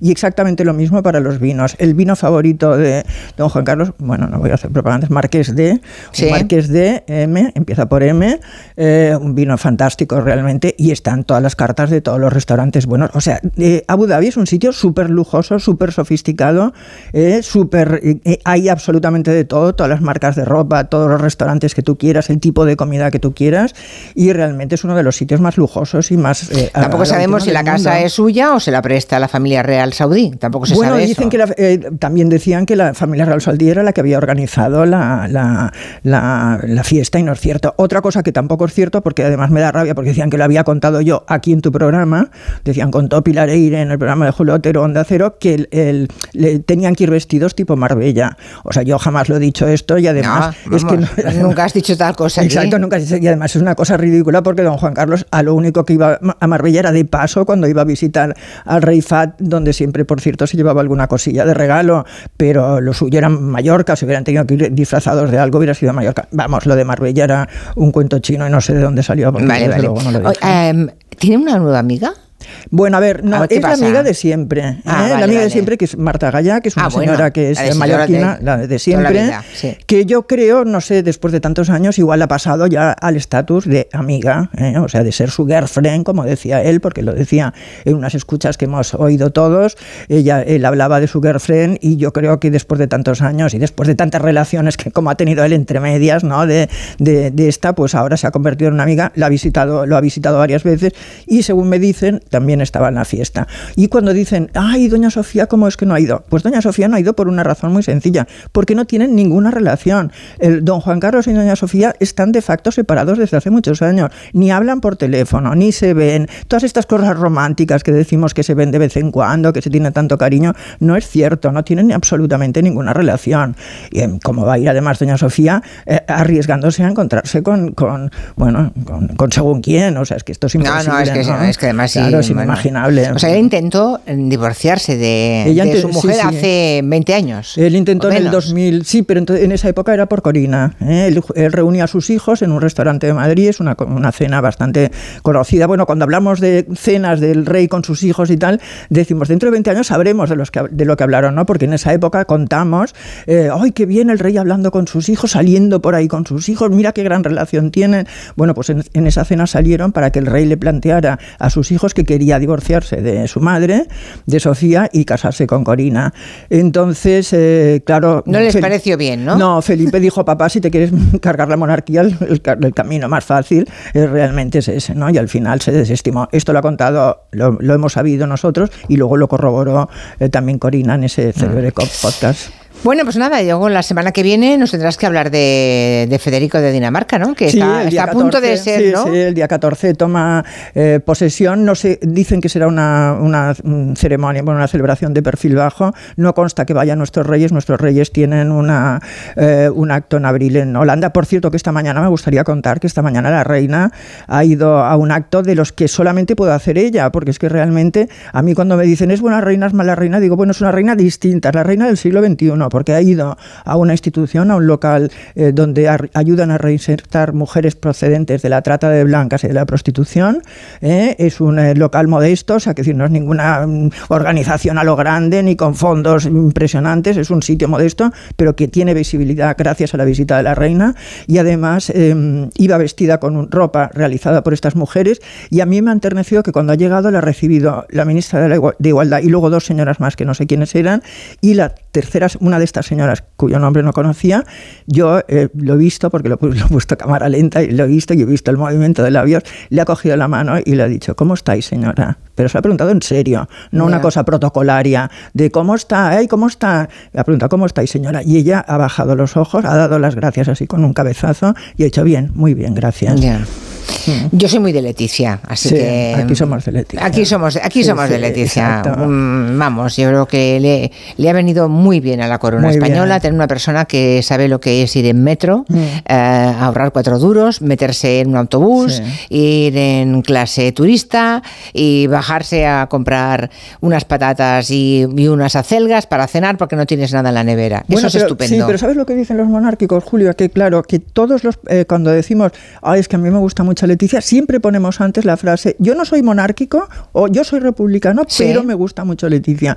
Y entonces los monárquicos me dicen, es que cuando haya un referéndum, si hay un referéndum ref- república-monarquía, todos esos a los que os gusta tanto Leticia, no vais a votar monarquía, vais a votar re- república. O sea que ella lo que necesita también es el apoyo eh, de los monárquicos tradicionales que de momento todavía siguen ¿Quiénes son, por apoyando. cierto? ¿Quiénes son? Son los Bueno, que- yo conozco unos catalanes. Sí, ¿eh? pero un últimamente, últimamente los presuntamente monárquicos no es que se estén portando muy bien con la monarquía. no, no, al todo lo contrario. Bueno, si miráramos ¿Eh? la lista, me gustaría saber los 82 que han ido a la fiesta de Don Juan Carlos y ahí tendríamos a los que están. Sí, yo creo que el papel de la, de la izquierda ortodoxa, digamos, no de, no de la más a la izquierda del PSOE, pero el papel de la Mm. izquierda en la permanencia de la monarquía es indiscutible. Hombre, Eso es nadie lo discute. hombre. desde Claro, el año desde 75. Felipe González es evidente. hasta Sánchez. Pues nada, pues la semana que viene, a ver qué, qué nos cuentas de Federico de Dinamarca. Acaba de pasar ese episodio de su infidelidad, supuestamente, Sí. o su paseo con Genoveva por Madrid. Ya nadie se acuerda de eso. Bueno. De sacan al aire. ¿eh? Ya. Lo hicieron. se Es que igual es una pareja abierta que han decidido que hacen un equipo monárquico, ¿no? Al frente de la jefatura, pero que nada Se- más. Salieron cogiditos de la mano, pero si tú amplías la foto esa de cogidas de la mano, la foto de, de ella, la mano de ella es como una especie de cosa flácida. Es él el que le agarra la mano, como diciendo, aquí vamos a cogernos de la mano sí o sí. Y ella ¿Te refieres agarra- a Mary Donaldson? Sí, a su Mary mujer? Donaldson Ah, y. Federico, sí, sí. Que van a ser proclamados Y- reyes. Pero van a, a, ser, ver si sí. ha, a ver si ha, mm, ha abdicado su madre Bueno, para en este momento dar un golpe de efecto. No, y además, claro, también se decía que ahora precisamente era el momento de pasarle el trono a su hijo cuando todavía sus índices de popularidad no han descendido eh, en picado, sino que ahora todavía Está eh, tiempo, puede salvarse y además, claro, si él es rey también tendrá más vigilancia, eh, tendrá más... Mm. Pero bueno, es igual, la cabra siempre tira al monte, Julia. Ya. Bueno, aquí oyentes que dice, otro oyente María José dice, en esta casa también somos muy de Leticia. Bueno, es Muy verdad, bien, es que somos muy de. Leticia. Y distancia corta todavía más, ¿eh? Distancia Sí, corta, sí, distancia verdad es que media. es, eh, bueno, es muy simpática. Pues ya está. Mm. Eh, hasta la semana que viene, Peleareire. Adiós, Julia. Adiós, adiós, Adiós. Enseguida estamos con el ministro de Agricultura, Pesca y Alimentación, que hoy se ha aprobado esa medida tan importante pa- por el despilfarro alimentario, la cantidad de... ¿Sabes cuánto, de, cuánto tiramos al año por familia? ¿Qué Pilar, cuánto? 65 kilos de comida al año Qué tiramos. Es por persona, ¿eh? es que es brutal. Sí, ¿eh? sí, sí. Bueno, pues de, de eso hablamos enseguida con el ministro eh, Luis Planas. Si hubiéramos pasado una guerra... Gelo. De 3 a 7 en Onda Cero. con Julia Otero. Quiero, te querré, te quise siempre, desde antes de saber que te quería. Te dejo este mensaje simplemente para repetirte algo que yo sé que vos sabías. Te lo digo o te lo cuento. Te lo digo. No tienes seguro para mi coche eléctrico. Te lo cuento.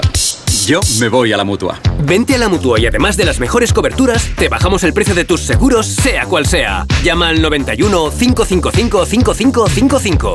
Te lo digo o te lo cuento. Vente a la mutua. Condiciones en mutua.es.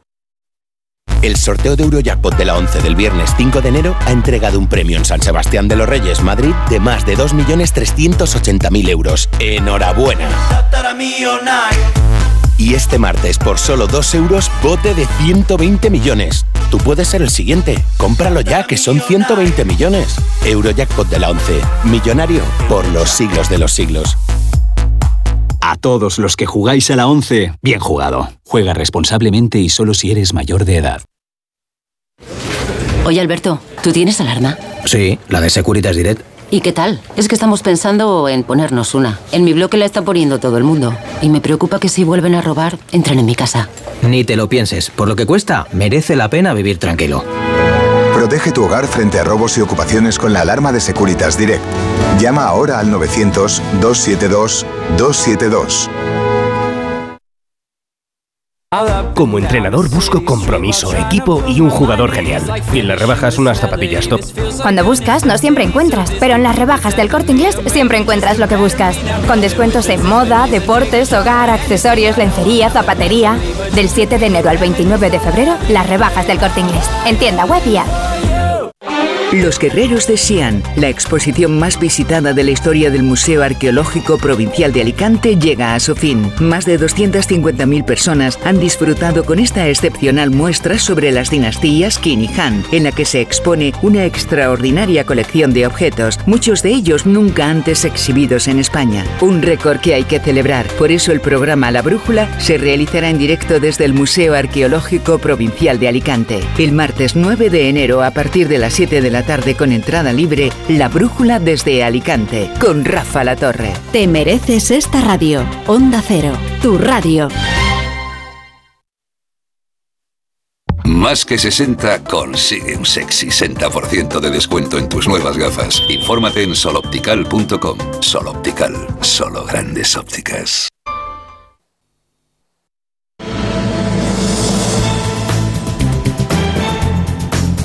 En Onda Cero, Julia en la Onda, con Julia Otero.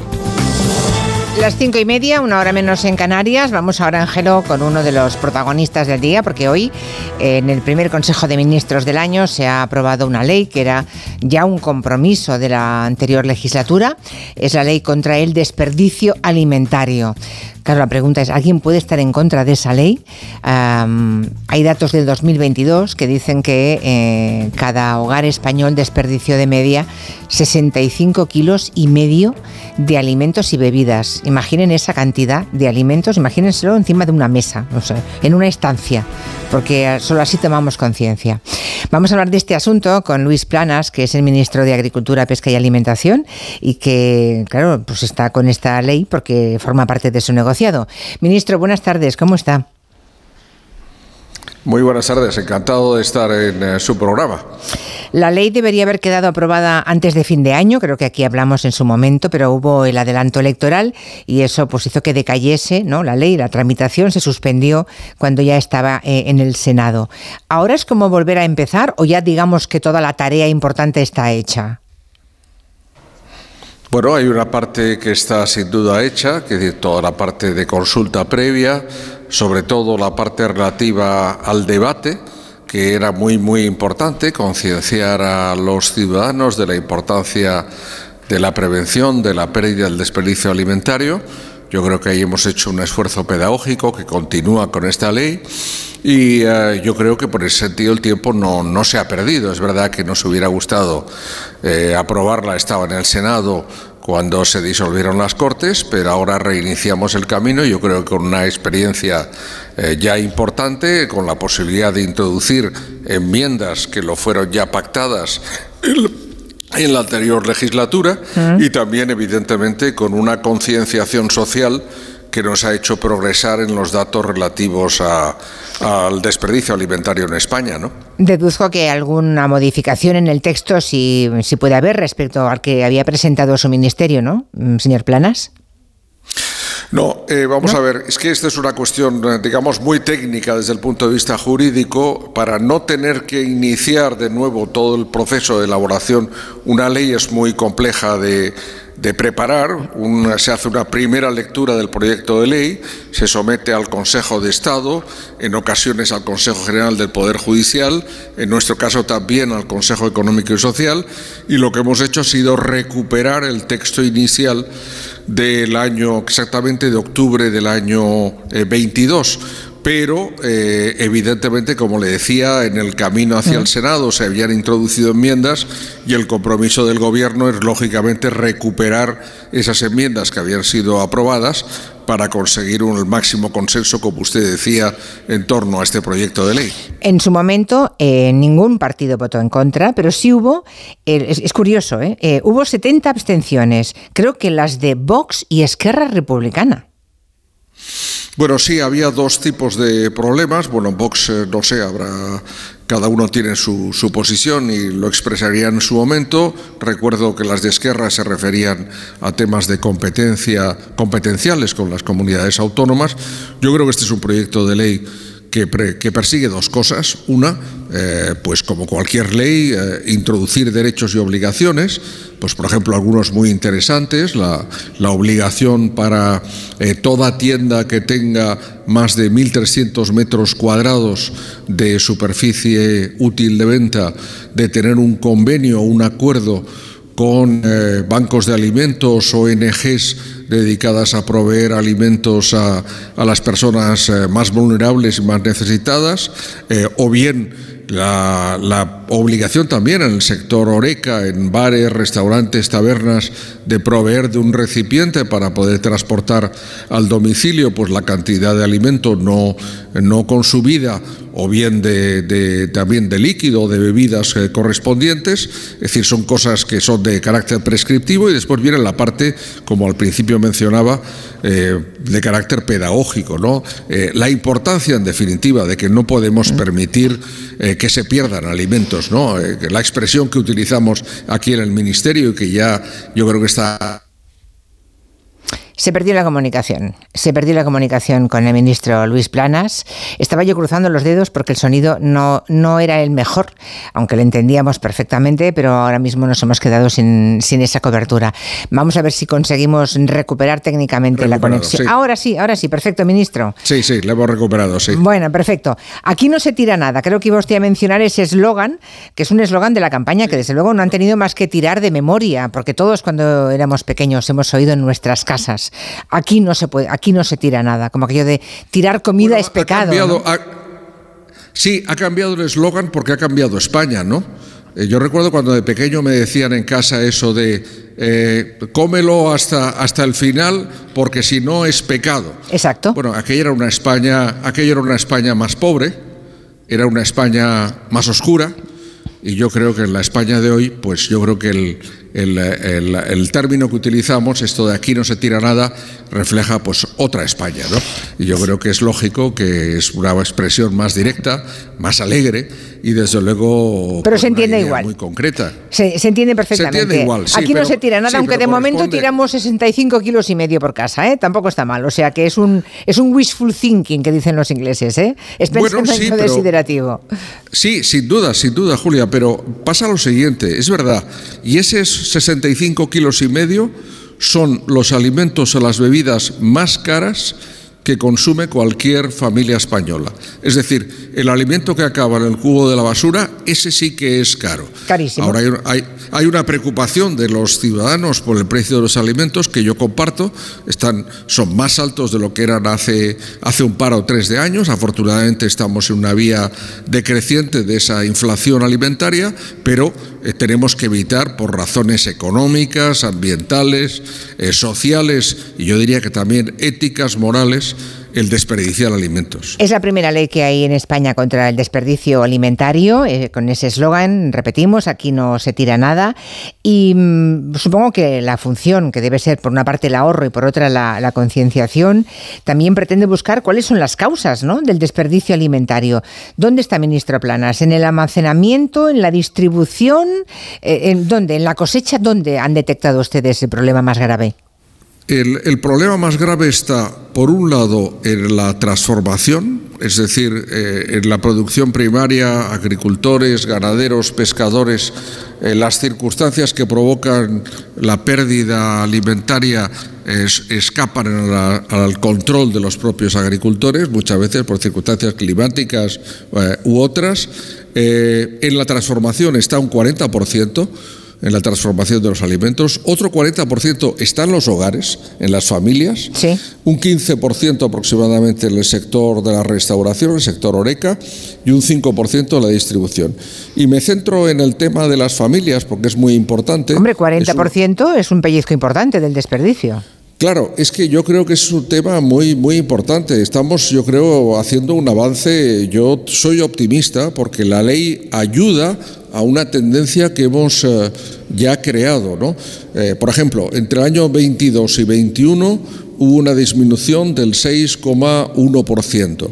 Pero si nos remontamos a, la pandemia, al COVID, pues hemos eh, disminuido más de un 13,5%. ¿Por qué? Porque me parece que el momento de la pandemia fue para, para, para todos nosotros, ¿no? como, como seres humanos y también para nuestras familias, un momento muy importante, ¿no? un momento de reflexión. ¿no? El estar encerrados nos dio pues, pues mucho sufrimiento, también por las personas que enfermaron y que fallecieron, pero también un momento de reflexión, ¿no? las cosas importantes de la vida. ¿Y qué hay importante en la vida? Pues sin duda la salud y es importante en la, vida la alimentación y, y, y, por supuesto, el contacto con las personas queridas. ¿no? Pero yo creo que es tan importante el tema de la alimentación que eh, se ha generado una conciencia social cada vez más importante. Hombre, que tengamos... Creo... Eh, sí, perdón, acabe, acabe. No, no, adelante, adelante. No, iba a decir que eh, según la ley, la, las empresas de la cadena alimentaria, aunque me ha parecido sorprendente que el 40% sean las familias, seamos nosotros, todos los que estamos ahora mismo escuchando, aquí hablando, ¿no? Los que tiramos esa comida. El 40% de la comida que se tira es en la familia. Pero las empresas que trabajan dentro de esa cadena alimentaria, creo que según la ley tienen que contar con un plan, un plan de prevención que identifique pues eh, cómo y dónde se producen las pérdidas para intentar corregirlo. Mi pregunta es, ministro, ¿cómo han reaccionado las empresas? ¿Son receptivas? ¿Están cómodas o están con el ceño fruncido? No, no, yo diría que la respuesta también aquí es, positiva, incluso digo más, nos hemos inspirado en la ley, eh, esta es la tercera ley europea, solo Francia e Italia tienen leyes eh, semejantes y es muy importante porque nos estamos inspirando, como digo, en, en prácticas que se realizan ya afortunadamente entre, dentro del sector privado y con las ONGs, ¿no?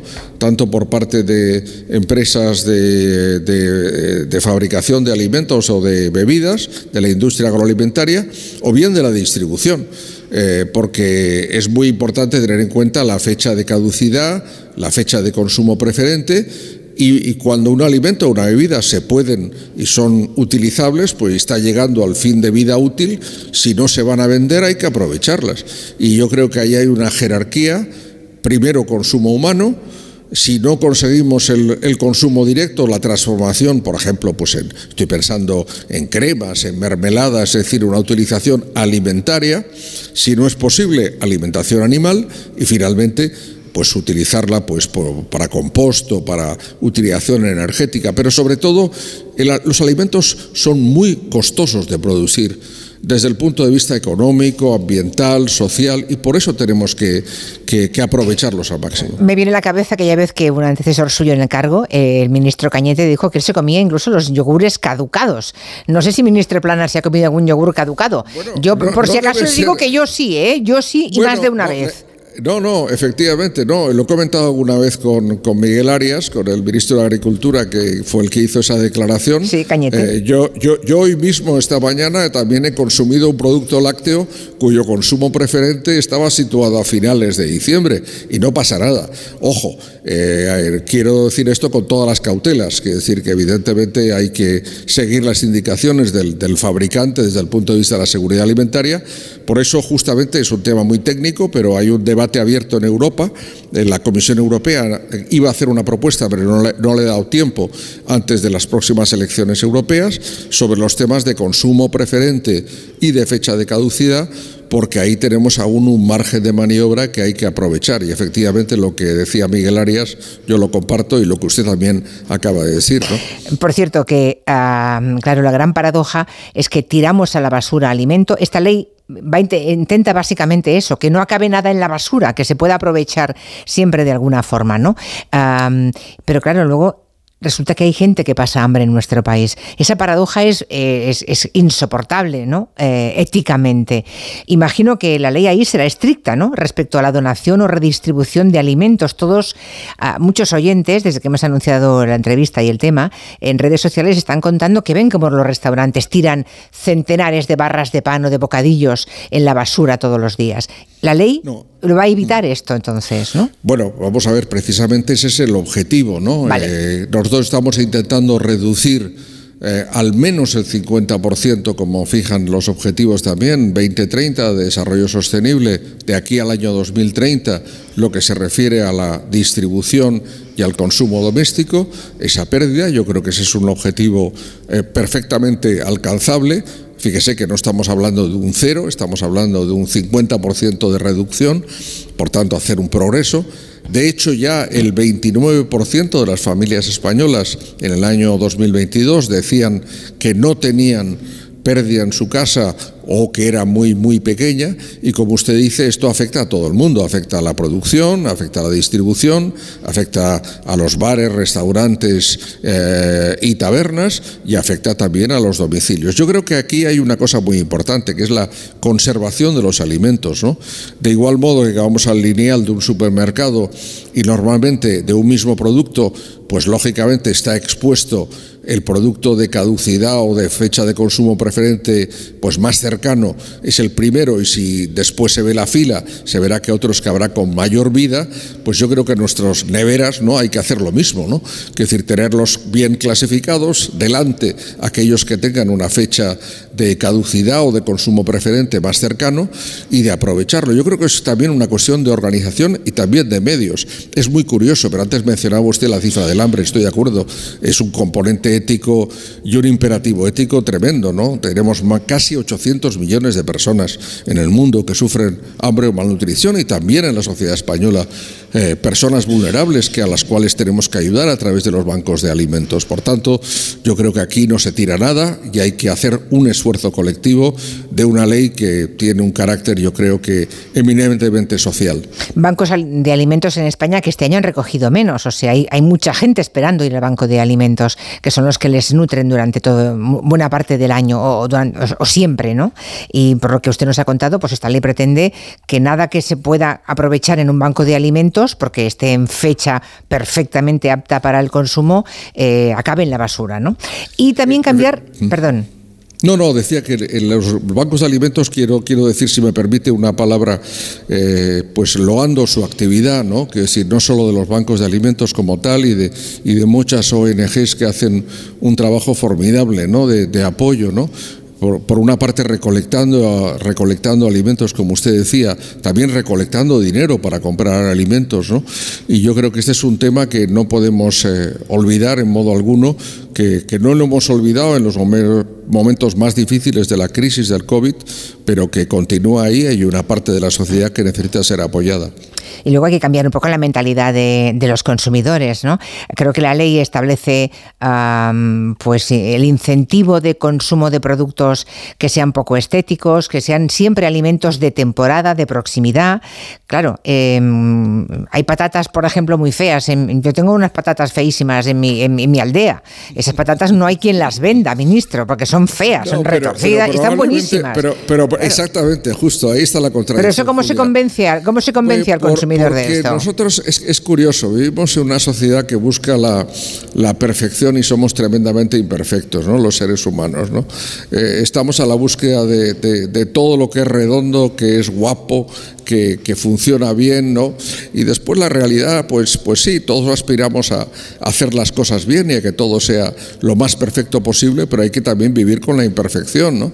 Y vivir con la imperfección significa, por ejemplo, el caso de los alimentos, que usted ha mencionado el ejemplo de las patatas, yo mencionaría, lo he hecho esta mañana en la rueda de prensa después del Consejo de Ministros, el ejemplo de los plátanos, ¿no? Yo, me parece que el mejor plátano que existe en el mundo es el plátano de Canarias, pero, pero evidentemente es un plátano que a veces tiene unas manchitas, y en cambio la banana que viene de, que también es muy buena sin duda, pero que no tiene las cualidades nutritivas, son inferiores al plátano de Canarias de, Centroamérica, pues parece que tenga un mejor aspecto exterior y, y- y engaña, ¿no? Pongo este ejemplo, pero hay muchos otros, ¿no? Sin duda. ¿Qué significa eso? Pues que los propios supermercados tengan la valentía de eh, en un lineal o en, o en los lineales señalar que estos productos son perfectamente eh, consumibles y nosotros acostumbrarnos a, eh, a ello. Yo creo que es que un cambio, como usted decía muy bien, de, de mentalidad, ¿no? Bueno, Gobierno mañana podría perder la, la votación de esa ley ómnibus con, con medidas anticrisis que se presenta en el primer pleno del año, que- un pleno que por cierto va a ser en el Senado, porque están ustedes de obras, ¿verdad? En el Congreso de los Diputados. Están de Sí, obras. va- efectivamente. Están, sí, ahí está, están en obras el mes de enero y el pleno se celebrará en el Senado, sí. Muy bien. ¿Qué, qué pasa, ministro Plana, si se pierde esa primera votación? Ahí hay medidas muy importantes, como por ejemplo mantener la bajada del IVA en alimentos de primera necesidad que le compete a usted. Sí, bueno, eh, si me permite una, una cuestión previa, ¿no? Eh, Yo soy una persona positiva y optimista, como lo es el gobierno, y, y yo creo que mañana tenemos la posibilidad de que los eh, tres decretos sean aprobados y sobre todo el que usted mencionaba, no, no, no sobre todo porque sea menos importante que los demás, los tres lo son. ¿eh? Tenemos compromisos con Europa, tenemos que cumplirlos eh, y significa que, pues, por ejemplo, nos estamos jugando 10.000 millones de euros, así hablando en cifras, en cifras muy realistas, ¿no?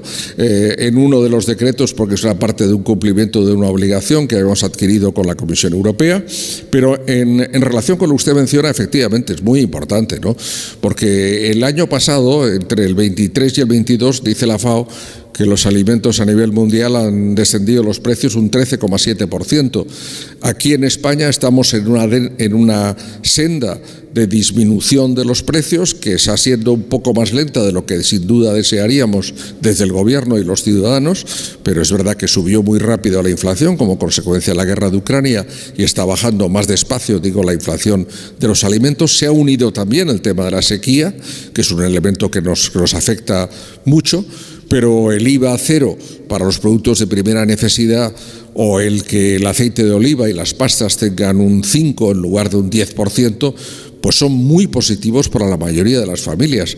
Y yo creo que, si me permite la expresión, esto no va de política, va de humanidad o de apoyo a las personas, de apoyo a la gente. Yo creo que, en definitiva, este es el sentido. Por eso yo eh, permanezco y, y soy optimista de que al final este decreto mañana se convalide por parte del Congreso de los Diputados. ¿no? Desde luego, así no se puede aguantar una legislatura en estas condiciones, ¿no?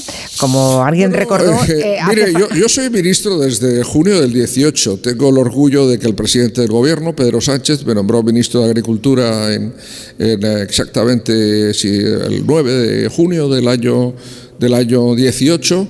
Las hemos visto de todos los colores, ¿no? Quiero decir, que, y particularmente pues con la pandemia, con la guerra de Ucrania, con las situaciones parlamentarias tremendamente complicadas. Bueno, eh, esto no es diferente de lo que ocurre en otros países de Europa y del mundo. Yo creo que este es un momento complicado desde el punto de vista geopolítico, lo que está pasando en Ucrania, lo que está pasando en Gaza, lo que está pasando en tantos lugares del mundo, en el Mar Rojo también, ahora con la subida de los fletes, por ejemplo, del transporte, que afecta a productos como el arroz, por ejemplo, concretamente. El otro día eh, leía una nota al respecto. Bueno, pues todo esto hace que el, que el mundo sea complicado, pero hay que salir adelante y yo soy optimista. Creo Bueno. que hemos hecho un gran esfuerzo y vamos a continuar haciéndolo. ¿no? Nos quedamos con ese, con ese optimismo. Por cierto, no sé si el ministro de, de Agricultura eh, y Pesca, que también es el ministro de, de Sí. Pesca, ha hablado con mariscadores, pescadores, gallegos. No sé si está al tanto, al corriente, preocupado por el vertido de, de pellets plásticos en Galicia que están llegando a las playas. Sí, sí, sin duda. Estamos desde el Gobierno, yo como ministro, a través de la Secretaría General de Pesca, estamos en contacto con armadores, con pescadores y con mariscadores y efectivamente ¿Y qué le estamos... Bueno, vamos a ver, pre- preocupación, ¿no? Yo, yo diría que hay, hay dos cosas. Una, una preocupación a, a corto plazo de lo que pueda pasar.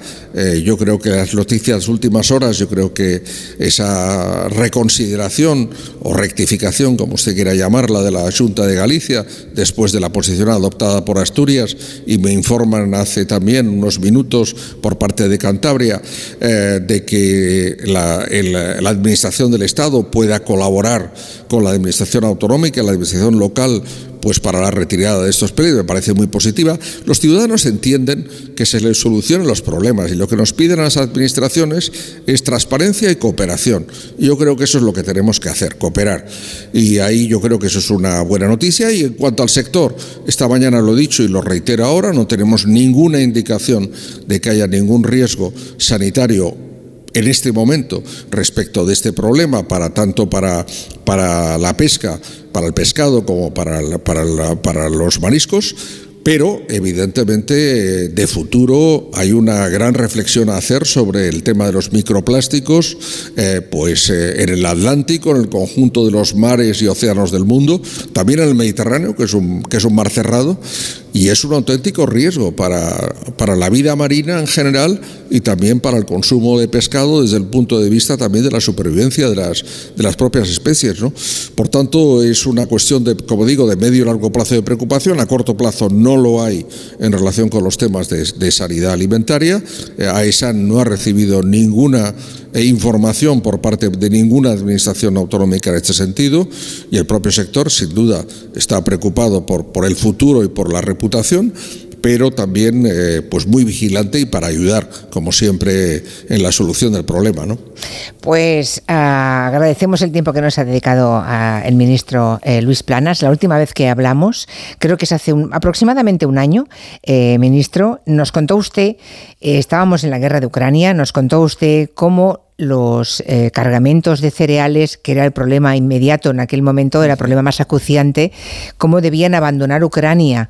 Y me recuerdo que nos quedamos muy, muy, muy perplejos, ¿no? Porque nos habló usted de grandes contenedores, trenes que recorrían miles de kilómetros, porque no, porque no podían salir a través del mar, ¿no?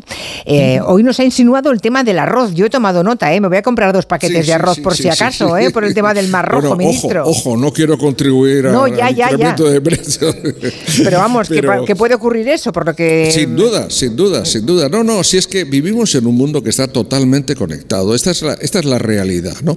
Eh, yo creo que tenemos dos tendencias contradictorias en el mundo actual y complementarias, ¿no? De otro modo. Son una, Vivimos en un mundo totalmente interconectado. Lo que pasa en Australia o en Nueva Zelanda o en el lugar más remoto del planeta acaba afectando a España, a quienes vivimos en, nuestro país, aquí. Y al mismo tiempo, como España y como Unión Europea, pretendemos ser lo más autónomos eh, posibles y asegurar en el campo alimentario pues, la seguridad alimentaria. ¿Es ello posible? Pues yo creo que sí. Y estamos sin duda en el país y en la zona del mundo, la Unión Europea, que tiene mejores posibilidades para, para ello. Pero no es sencillo, ¿eh? no es sencillo, se lo puedo asegurar. Estoy segura. Luis Planas, ministro de Agricultura, Pesca y Alimentación de nuestro país. Hemos tomado nota de esa campaña. Aquí no se tira nada, también de que no hay ningún problema a día de hoy eh, con los mariscos o los pescados maravillosos y excelentes de, de la tierra gallega y asturiana. Que, que ojo con lo de Mar Rojo. Y que de vez en cuando se come un yogur caducado. Como muchos oyentes que desde que lo ha dicho también dicen que lo hacen. Bueno, me Ah. parece un buen resumen de esta conversación. Muchas gracias, Julia, y un, y un gran saludo para todos los oyentes. Gracias, hasta pronto, ministro. Hasta pronto. Adiós. En un par de minutos llegan, tres minutos, llega el tiempo de las noticias a Onda Cero y luego abrimos el tiempo de gabinete. Vamos a hablar de la, caja, de la caza de brujas que ha tenido lugar en Estados Unidos y que ha acabado con tres de las rectoras de grandes universidades norteamericanas por haber introducido algún matiz eh, no favorable a Israel. Enseguida vamos con eso. Julia en la Onda. ¿Te lo digo o te lo cuento? Te lo digo. Ahora que todo se hace online, ¿me haces ir a tu oficina? Te lo cuento. Yo me voy a la mutua. Vente a la mutua y además de realizar todas las gestiones desde tu móvil, te bajamos el precio de tus seguros, sea cual sea. Llama al 91 555 5555. Te lo digo o te lo cuento. Vente a la mutua. Condiciones en mutua.es. Si lo que te separa del universo digital de tus hijos son puertas que todavía están cerradas, ¿cuántas estás abriendo? El universo digital de tus hijos e hijas es todo un mundo. Más puertas abres, más lo entiendes. Descubre cómo en FAD.es. Con la colaboración de Fundación A3 Media.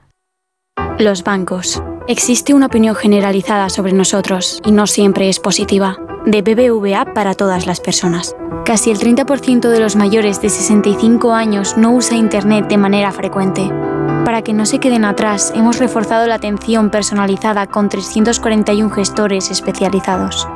En BBVA creemos en un futuro mejor. Por eso trabajamos cada día para que las personas y empresas prosperen. Conoce más en bbva.com.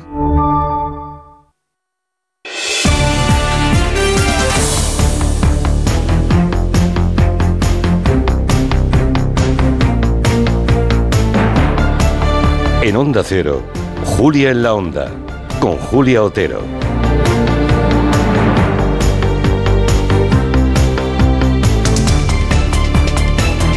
Tenemos en el tiempo de gabinete a tres profesores universitarios, tres doctores, cada uno en lo suyo. Tenemos al profesor Julián Casanova, muy buenas tardes. Hola, buenas tardes, Julia. Que conoce bien las universidades americanas, norteamericanas, allí ha estado trabajando bastante tiempo.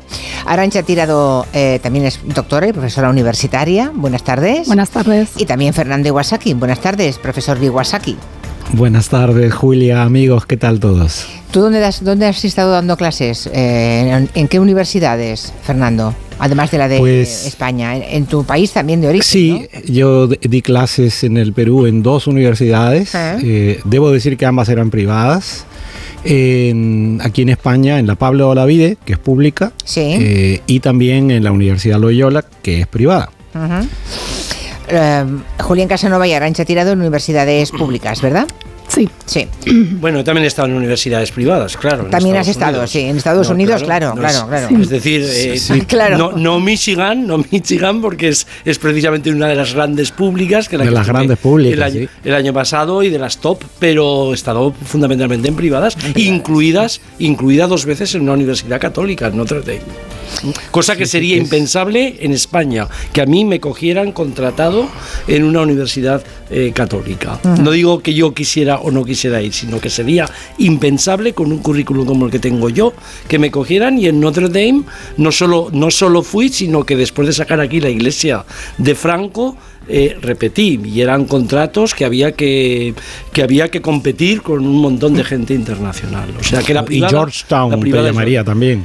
bueno, en Georgetown he estado, en Georgetown he estado muchísimas veces, ¿no? Pero las privadas principales que he estado ha sido el Institute for Advanced Study de Princeton y En Harvard. Princeton, sí. Y Harvard. O sea estuve en 91-92 ya. hace O tiempo. sea, eh, mm, es un poco mensaje a los oyentes, los tres componentes hoy de este gabinete, por su formación y por su dedicación profesional, eh, constituyen la terna perfecta para abordar el tema que hoy queremos plantear, eh, que es muy preocupante y que venimos siguiendo en las últimas semanas, porque ha ocurrido que en varias universidades y centros educativos muy importantes de Estados Unidos, algunos tan, tan prestigiosos como la Universidad de Harvard o el famosísimo MIT, el MIT de Massachusetts, se está llevando a cabo en esos lugares una persecución contra sus rectores porque no se han posicionado abiertamente a favor del sionismo y de los postulados que defiende el gobierno de Netanyahu. En algunos casos, el hostigamiento en el que han participado incluso congresistas republicanos, nos, nos contaba a las tres y pico Agustín Alcalá que la congresista eh, que hostigó a la, mm, eh, rectora de la Universidad de mm, eh, Harvard. Ojo con ella, que podría ser, si Trump se presenta, el ticket electoral para ser vicepresidenta, imagínense. Bueno, el caso es que se ha llevado por delante esta congresista, ella presume de eso, a la primera rectora de Harvard, mm, primera afrocaribeña que ocupaba el cargo en el que ha estado apenas unos pocos meses. Ha tenido tantas presiones que ha decidido dar un paso atrás.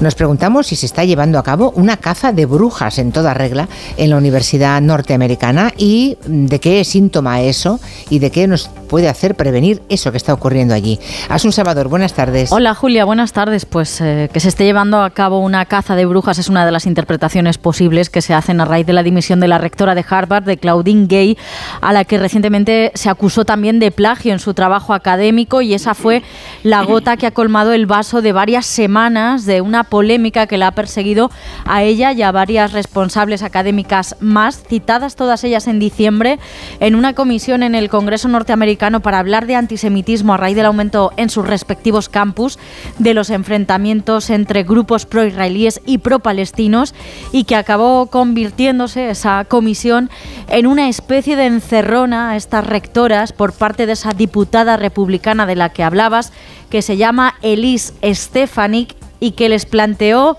esta hipótesis. Calling for the genocide of Jews violate Harvard's rules of bullying and harassment? Yes or no?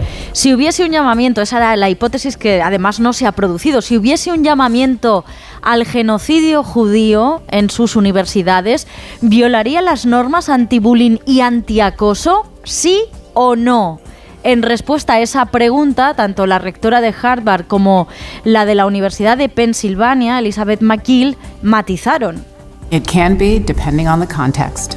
Que dependería del contexto a la hora de imponer sanciones, porque eso es lo que dicen, según sus, sus respuestas, los respectivos reglamentos de las universidades a, a, las que ambas representan. Pero a la congresista republicana que las interpelaba no le gustaron esas respuestas y acabó pidiendo dimisiones. It does not depend on the context and this is why you should resign. These are unacceptable answers across the board. No depende del contexto y ustedes deberían dimitir porque estas respuestas son inaceptables y efectivamente ambas han dimitido, estas dos rectoras, y hay mucha presión para que lo haga también la rectora del MIT, Sally Northblath, quien en esa misma comisión del Congreso condenó cualquier tipo de acoso en la universidad, pero también defendió como esencial en los campus la confrontación de ideas. Los campus universitarios son un crisol de ideas donde los estudiantes discuten cara a cara y es parte de la educación escuchar ideas que nos puedan incomodar, argumentaba esta rectora. Y por argumentos como este, estas rectoras han sido acusadas de no hacer lo suficiente para proteger a los estudiantes judíos en sus respectivos centros. Todas ellas matizaron sus posiciones, las argumentaron y han sido duramente criticadas por eso. En su carta de dimisión, la ya ex rectora de Harvard decía, ha sido complicado ver cómo se ponía en duda mi compromiso de hacer frente al odio y defender el rigor académico y aterrador ser objeto de ataques personales y amenazas alimentadas por el racismo. Tremendo, sí. Gracias, Asun. Hasta mañana. Hasta mañana. Profesor Casanova, em, ¿tiene razón la ex rectora de Harvard que em, se ha puesto en duda eh, su compromiso de plantar cara al odio y defender el rigor académico? Bueno, aquí hay, claro, es, eh, lo voy a tratar de, sintetizar lo, lo, que mejor pueda. ¿no? Primero, las tres rectoras a las que aludís van a, una sesión de un comité de educación de la Cámara de Representantes, ¿no? del Congreso, que no es lo mismo, evidentemente, que tener un debate eh, académico historiográfico o incluso político sobre el antisemitismo. Y ahí ante la pregunta de sí o no, todas las tres matizan. Matizan porque eso es muy típico a una gran pregunta compleja eh, es muy típico que cualquier persona dentro del mundo científico no quiera responder con un yes or not. Eso, eso es clarísimo, ¿no? Pero mm, a ella se los exigen.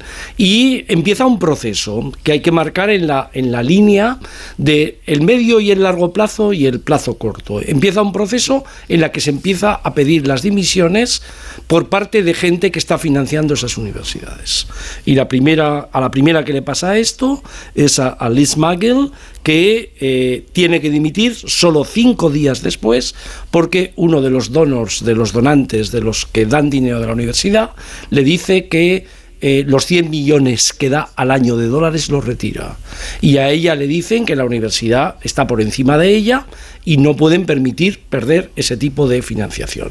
Luego nos encontramos aquí con un, tema capital, que es que en el marco de un mundo en el que es evidente que el antisemitismo ha estado protegido por razones históricas de una forma muy clara, quiero decir, ha habido siempre unas denuncias muy claras del antisemitismo, en el marco de la guerra de Gaza, ¿no? de la invasión, de la ocupación, de todo lo que está pasando allí, eh, crece, crece algo que es muy típico de allí, que la presión de los que financian marquen el paso de las investigaciones científicas de la universidad, que no suele pasar en tiempos, o no ha solido pasar tanto en tiempos normales, pero sí que ha pasado en tiempos donde hay coyunturas internacionales muy extraordinarias. Este es el primer gran tema.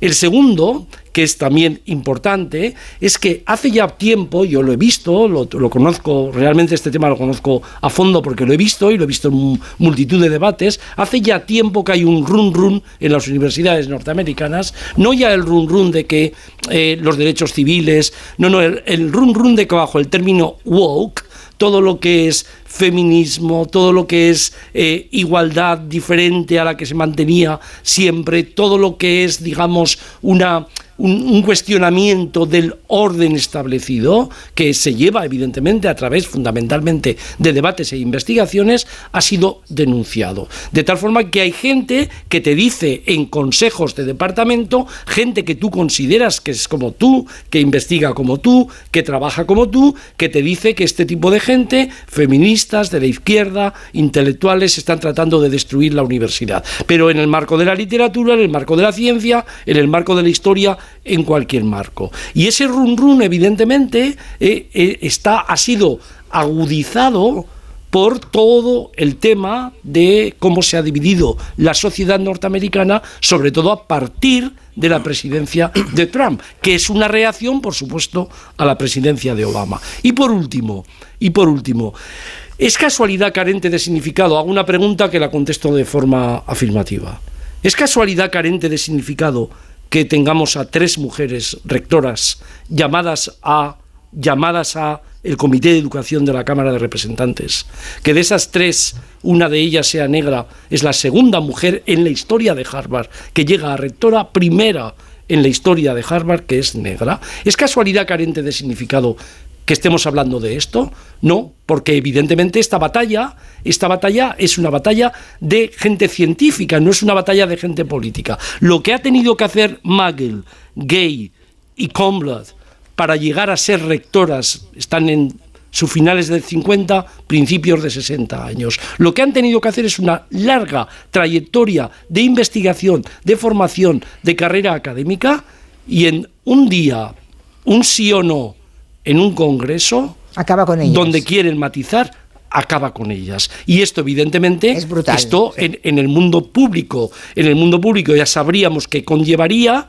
una denuncia de, de quién censura políticamente y en el mundo privado pues hay que hacer lo mismo. Y entonces, desde ese punto de vista, acabo. Yo he estado financiando muchas veces por gente con la que no comparto absolutamente nada, ¿no? Y he visto que cuando tenías un estatus, una formación académica y te habías ganado un puesto, la independencia era posible. Y este tema ha demostrado que la independencia ahora es muy, muy difícil, incluso con gente que ha llegado a la cúspide del mundo académico y de la gestión de la universidad. Sí, porque llegar a ser rectoras uh, de cualquiera de esas universidades.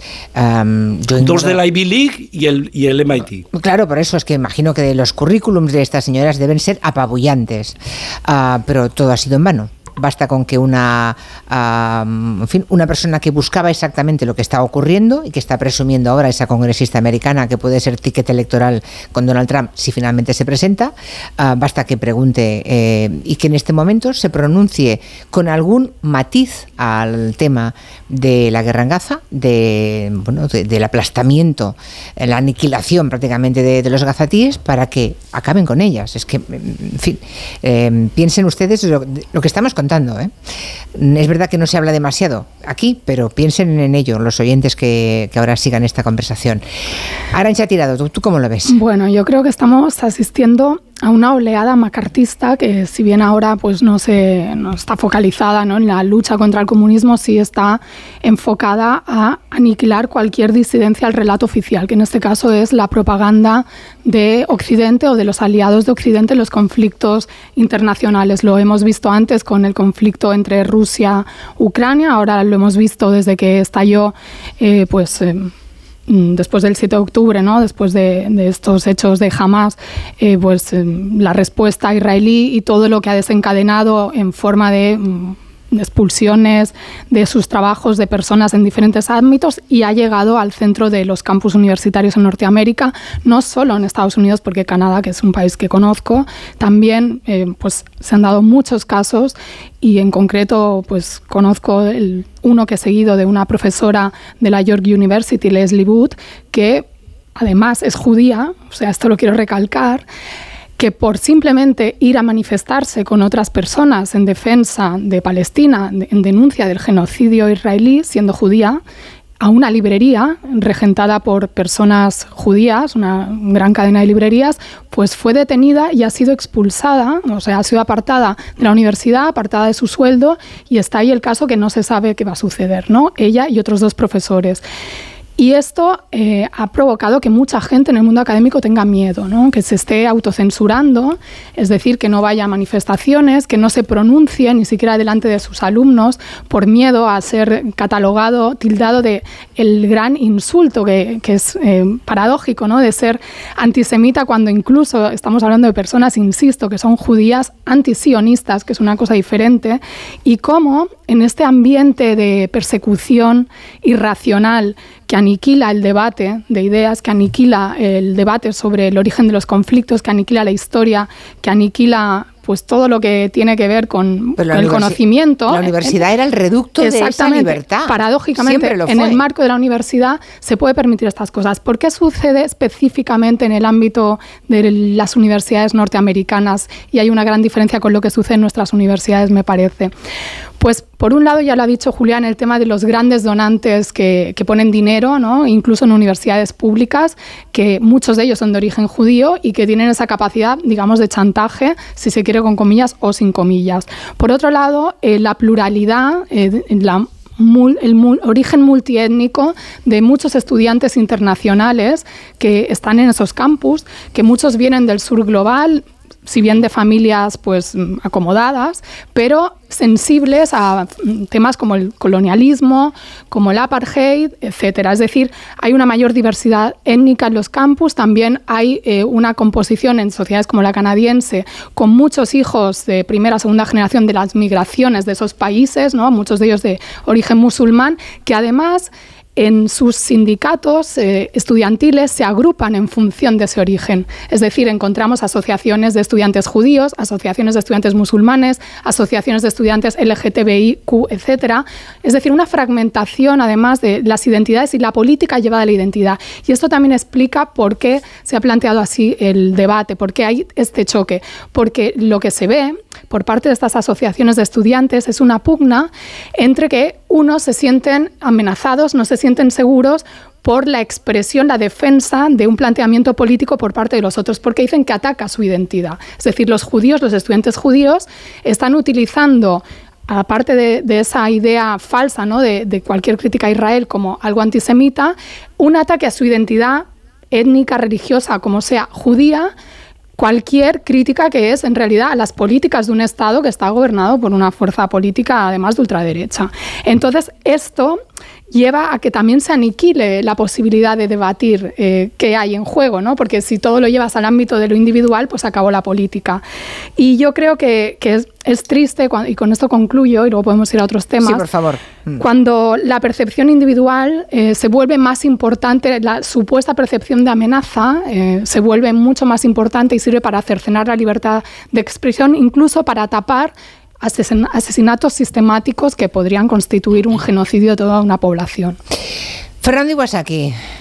Sí, ¿Qué fue de la universidad y de, la libertad de cátedra, teóricamente, de la que siempre hemos hablado? A mí me gustaría aportar algo más eh, desde otros puntos de vista de los que han planteado Arancha y, Julián, cuyas, cuyas opiniones suscribo. Em, me parece que este debate que se produce en Estados Unidos, eh, en el fondo también me parece que tiene una dimensión que no debemos olvidar o que no debemos obviar desde España, y es que aquí no se produciría. Aquí eh, el lugar que ocupan las universidades en la discusión pública eh, no llega a esa dimensión. yo creo que hemos tenido aquí mm, rectores y profesores que muchas veces han tenido una actitud muy valerosa en defensa de sus convicciones, con independencia de, eh, digamos, lo que es eh, su labor académica, pero también, como reclamaba Arancha o como reclamaba Julián, pues como ciudadanos se han posicionado en numerosas ocasiones y, eso jamás ha tenido la repercusión ni la magnitud de, digamos, lo que está suscitando todo este problema en los Estados Unidos. Es decir, estamos aquí en España debatiendo algo que ha ocurrido eh, dentro del mundo universitario de los Estados Unidos. Pero en segundo lugar, dentro de universidades privadas.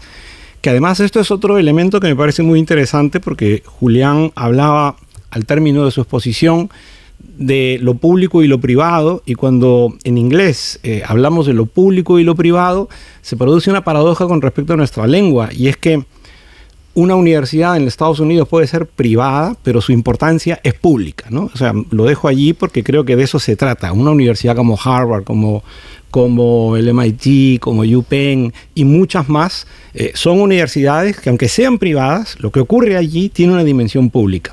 Lo cual habla de la categoría de esas universidades. Exactamente, lo que no quita, y eso también me parece muy interesante, Julián mencionaba Michigan, yo podría agregar pues UCLA en Los Ángeles o Berkeley, hay grandes universidades públicas. Bueno, el sistema de California es público. claro, claro, los siete campus que tienen, ¿no? Entonces... Todo, todo, eso es algo que a mí me parece que debo colocarlo en primer lugar porque nos indica el lugar que ocupa la universidad desde donde opinamos, que es eh, eh, España y el mundo hispanohablante. En segundo lugar, por desgracia, no es la primera vez que se produce cacería de brujas en los campus de los Estados Unidos. No, no, no hay que ni siquiera ir a, la época del macartismo, incluso desde antes, desde el punto de vista religioso, también habían persecuciones. Yo quiero recordar estas preguntas retóricas como la que formuló esta señora eh, que has mencionado, Julia, pero cuyo nombre no recuerdo, pero que le hizo esta pregunta a la rectora de Harvard. Elisa eh, Stefanes me recordaba las preguntas que le formulaban a Kennedy cuando era candidato. Usted, como es católico, ante tal situación, ¿va a seguir la constitución de los Estados Unidos o el Papa de Roma? ¿no? O sea, esas preguntas eh, basadas en una hipótesis absolutamente descabellada, pero que lo que buscan es situar al interpelado, la interpelada, en una situación de vulnerabilidad. Entonces, esas cacerías de brujas vienen de largo, tienen largo recorrido, pero esas cacerías también muchas veces son hasta endogámicas. Yo quiero recordar en Harvard, y esto Julián sabrá mucho más que yo, cuando el, gran eh, pop de la, de la, sociología era Talcott Parsons, eh, estuvo Sorokin, el ruso, en, sociología, y los dos eran unos monstruos. De, la sociología, pero y los dos eran personas, digamos, mm, progresistas, pero sin embargo, pues esas rivalidades académicas eh, aumentadas por, por, digamos, discrepancias personales y muchas cosas más, pues motivaron que, los seguidores de unos y de otros pues estuviesen enfrentados, cosa más o menos corriente, por desgracia, en el mundo académico. Entonces, si además a esto se le suma que el mundo académico norteamericano eh, capta fondos de empresas, de mm, personalidades eh, individuales, etcétera, pues claro, al final esto le imprime a la ciencia, a la investigación, un sesgo que eh, termina en estas situaciones. Y yo creo que con lo que estoy comentando y aceptando lo que dicen tanto Julián como Arancha, mm, querría, digamos, ensanchar un poco más la visión del problema, ¿no? De todas formas, hay, algo que también hay que, hay que señalar y lo, lo conecto con lo que comentaba antes Arancha y es el cambio cultural en los campus. Es decir, la idea, la idea de que el campus ahora está bajo una subversión en perspectiva histórica no tiene ningún sentido porque Estados Unidos vivió, vivió épocas de movimientos estudiantiles, de conflictos estudiantiles en los años 60 y principios de los 70 que no tienen nada que ver con lo que hay ahora. Lo que ha habido es un cambio cultural importantísimo. De tal forma que ahora es muy difícil. Yo empecé dando clases. Cuando estuve en el año 91-92 en Harvard, no había más de un 9-10% de estudiantes no blancos en Harvard. Y era raro ver cruces en aquel momento. Esto ha cambiado. ¿eh? Lo digo porque hay gente que como, como piensa que Estados Unidos es un imperio eh, todo reaccionario y empiezan con los tópicos, no, no se dan cuenta de, de, la gran complejidad que significa esto. Algo que no veo yo, algo que no veo yo en mi campus, salvo con Erasmus, porque aquí no ha llegado todavía nadie eh, prácticamente de la, de la emigración a los campus. Pero este es un tema, este es un tema fundamental. ¿Por qué? Porque la, la, la guerra es la que empezó a ocasionar manifestaciones de un lado y de otro por gente que culturalmente por sus antecedentes, por sus familias, por lo que representan y por lo que viven, están en un mundo diverso y plural que ellos creían que estaban bajo el paraguas del mundo académico que los aceptaba. Voy a ir a otro tema, que tampoco es tan extraordinario esto, es decir, mm, no, no pensemos que en Europa no hay este tipo de situaciones porque son todo eh, eh, colegios públicos o universidades públicas, porque también hay casos importantes de persecución ¿eh? a través de gobiernos. Yo mismo he estado en una universidad, esta es privada, americana, he estado en una universidad que precisamente, precisamente fundada por Soros, había empezado a crecer de una forma considerable en Budapest, en Hungría, la Central European University, y a partir de toda la crisis de la emigración, Orban empezó a tener una agenda claramente antisemita en la que señaló a Soros como una persona que estaba tratando de destruir la civilización. Y esa universidad en la Unión Europea ha tenido que cambiar, tuvo que cambiar de sede. Algunos dirán, bueno, tuvo que cambiar de sede. No, no, echó a toda la gente de Budapest, gente que se ha tenido que exiliar clarísimamente. Exilio, ya sé que, es, que Viena es Viena, pero que se han tenido que marchar a Viena. Es decir, hay, un, hay un, una oleada en el mundo que es una oleada considerable de intransigencia que tiene una gran diferencia para mí respecto a años anteriores.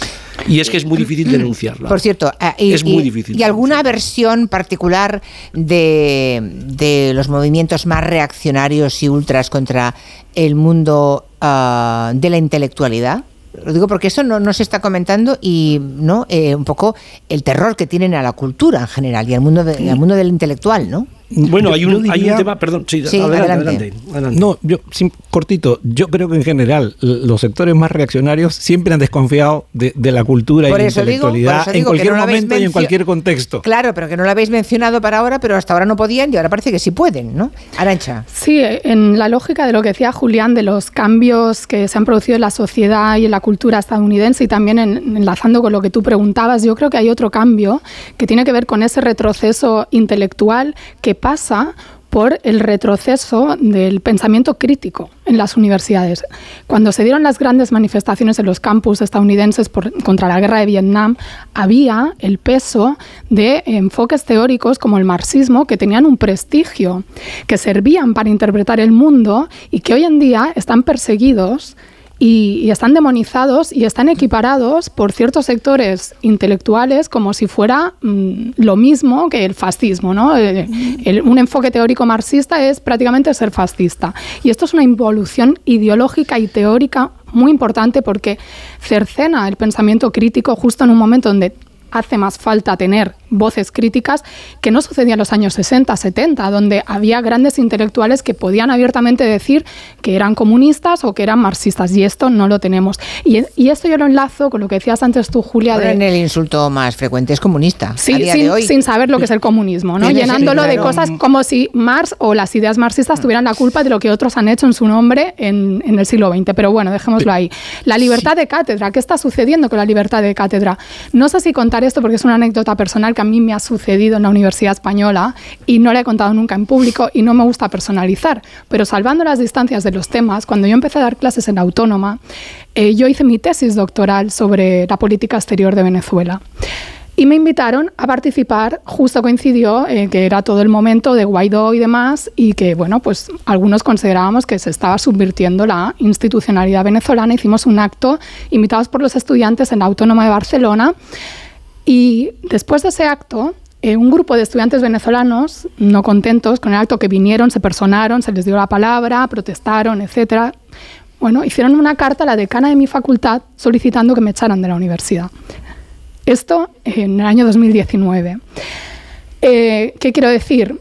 Esas personas ni siquiera, eh, aunque vinieron ahí, me parece que ni siquiera se molestaron en escuchar lo que se dijo ahí, ni siquiera han leído mi tesis doctoral, ni siquiera saben lo que una... Pero bajo el argumento de que se cercenaba su libertad de expresión, cuando el campus está abierto a que cada cual organice los actos que quiera, bajo el argumento que en Venezuela, según ellos, se vulneran los derechos humanos y tal, te tildan a ti de estar defendiendo una dictadura, etcétera, etcétera, y te meten en la hoguera, ¿no? De la Inquisición de esta gente, de lo que es para ellos políticamente incorrecto. Bueno, pues ¿por qué pongo este ejemplo? Porque hay muchas variantes eh, no tan importantes Y, no quiero ponerlo como algo súper importante, pero, esto pasa, ¿eh? Y la gente que tiene pensamientos críticos en la academia tiene muchas más dificultades para poder hacer carrera, para poder estabilizarse, para poder ser incluso considerada seria, legítima, científica. claro, si estás fuera de la ortodoxia, del pensamiento único, es evidente. Hombre, yo también lo noto. Es decir, las opiniones de Arancha Tirado en este programa son muy, muy contestadas por mucha gente que también me pide por Twitter que te eche.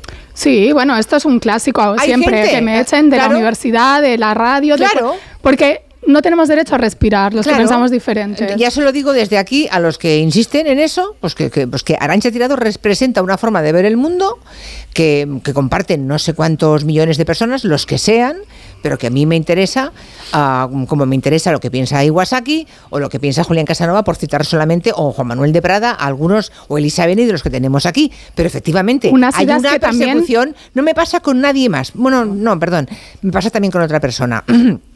hay dos personas a las que hay un segmento de la audiencia que sistemáticamente piden que echemos. Mm, mm, bueno, que sepan que mientras yo esté aquí, eso no va a ocurrir. Pero que son ideas, no soy yo, son ideas que tienen derecho a existir. No, no, claro, claro. No, yo no tengo. Claro, efectivamente. Me, gustaría comentar dos cositas. La primera que me parece terrible lo que ha contado Arancha y la verdad es que me, me parece tremendo, ¿no? Este, pero en la historia, porque creo que Arancha tú estás más en el campo de las ciencias políticas, sí. yo diría que en la historia, y, Julián me encantaría escucharlo sobre esto, yo creo que en la historia ha pasado eh, lo que ocurre con el marxismo, lo que ocurre con el psicoanálisis, que puede ser una teoría, una terapia y una metodología. Eh, es imposible separar la metodología y la teoría marxista en la investigación histórica. O sea, si, si alguien lo hace es que va contra, contra lo que es el, oficio del, del historiador.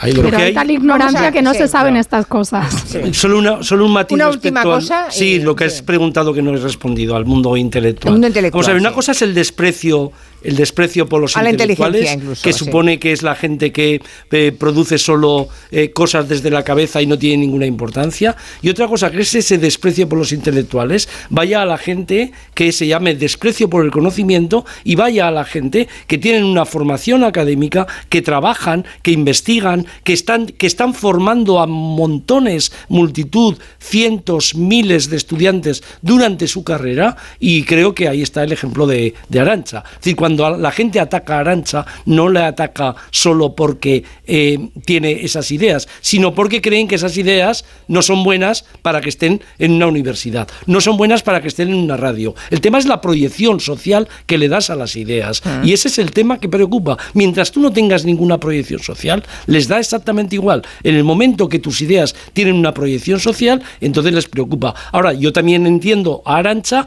porque mm, está clarísimo que cuando tú tienes un puesto de trabajo fijo después de mucho tiempo y te has consolidado, la gente no se mete tanto como a personas, como a personas que les está costando muchísimo y también conectado con las ideas salir adelante, pese a que tienen una formación exquisita, pese a que trabajan, que es el ejemplo evidentemente de Arancha, pero no quería y van buscando por el mundo esto en mí, por favor, por favor. No, pero estoy, no, pero quiero volver al tema este, de, Israel y Palestina. pero estoy en este tema, estoy en este tema, no que no es lo mismo ser un intelectual al que la gente desprecia o a mí cuando me llaman que dicen, "Pero usted cobrará." Y yo siempre les digo, "El fontanero cobra", pues yo también. Es decir, gente que desprecian porque se supone que las ideas son gratis y gente que cuando estamos escribiendo libros llevamos años y años dando mm. vueltas por el mundo trabajando. Normalmente, normalmente eh, los que más desprecian son los que más ignoran. Esa es la realidad. Por eso he empezado por decir que para un tema como el de hoy me parece que la composición de gabinete que teníamos era perfecta,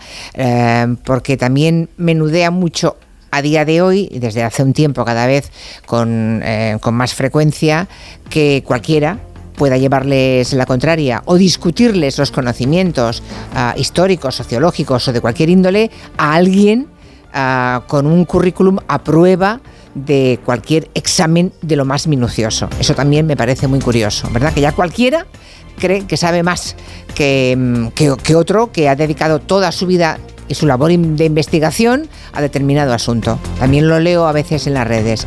Bueno, hacemos una pequeña pausa. Si alguien quiere opinar, alguien que haya estado en alguna de las universidades citadas de Estados Unidos, escucharemos con mucho gusto en el 638-442-081.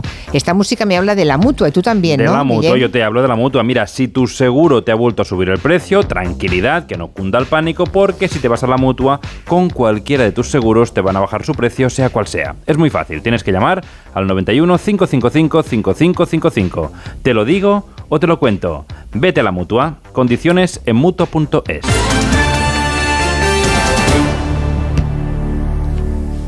En Lowy somos más cañeros que nunca, porque te traemos nuestra mejor ofertaza. Fibra y móvil 5G por solo 29,95, precio definitivo. Si quieres ahorrar, corre a lowy.es o llama al 1456.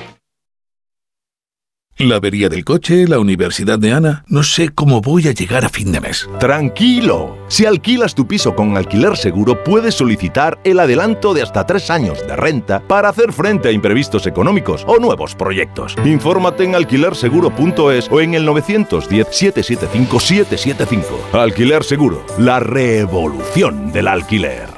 Mañana Descubre la historia de un artista único. Un musical de melenudos y un Cristo revolucionario. Que lo cambió todo. Empeñes en hacer algo para lo que este país no está preparado. Antena 3 te ofrece en una emisión única. El mayor espectáculo que se ha hecho jamás en España. Los dos primeros capítulos de Camilo Superstar. Mañana a las 11 menos cuarto de la noche en Antena 3. La serie completa ya disponible solo en A3 Player. Si eres docente, con AmiBox Aula ya puedes trabajar con tu alumnado la mayor parte de las competencias mediáticas, informacionales y digitales establecidas para educación primaria y secundaria. Cinco grandes temas, 26 situaciones de aprendizaje, 60 actividades y más de 120 vídeos de AmiBox. Diseña tu propio itinerario y aplícalo en el aula sin necesidad de buscar recursos en otras fuentes. Entra en amibox-aula.org, regístrate de forma gratuita y accede a todo el contenido para preparar tus clases. ¿Empezamos? AmiBox Aula, un proyecto de la Fundación A3 Media. Soy de legalitas porque a veces pasan cosas que no te esperas. Como cuando tuve aquel accidente y lograron que me indemnizaran. O cuando me hicieron unas quemaduras en la depilación láser y me ayudaron a ganar mi reclamación. Hazte de legalitas en el 900 y siente el poder de contar con un abogado siempre que lo necesites. Y ahora, por ser oyente de Onda Cero, ahórrate un mes el primer año.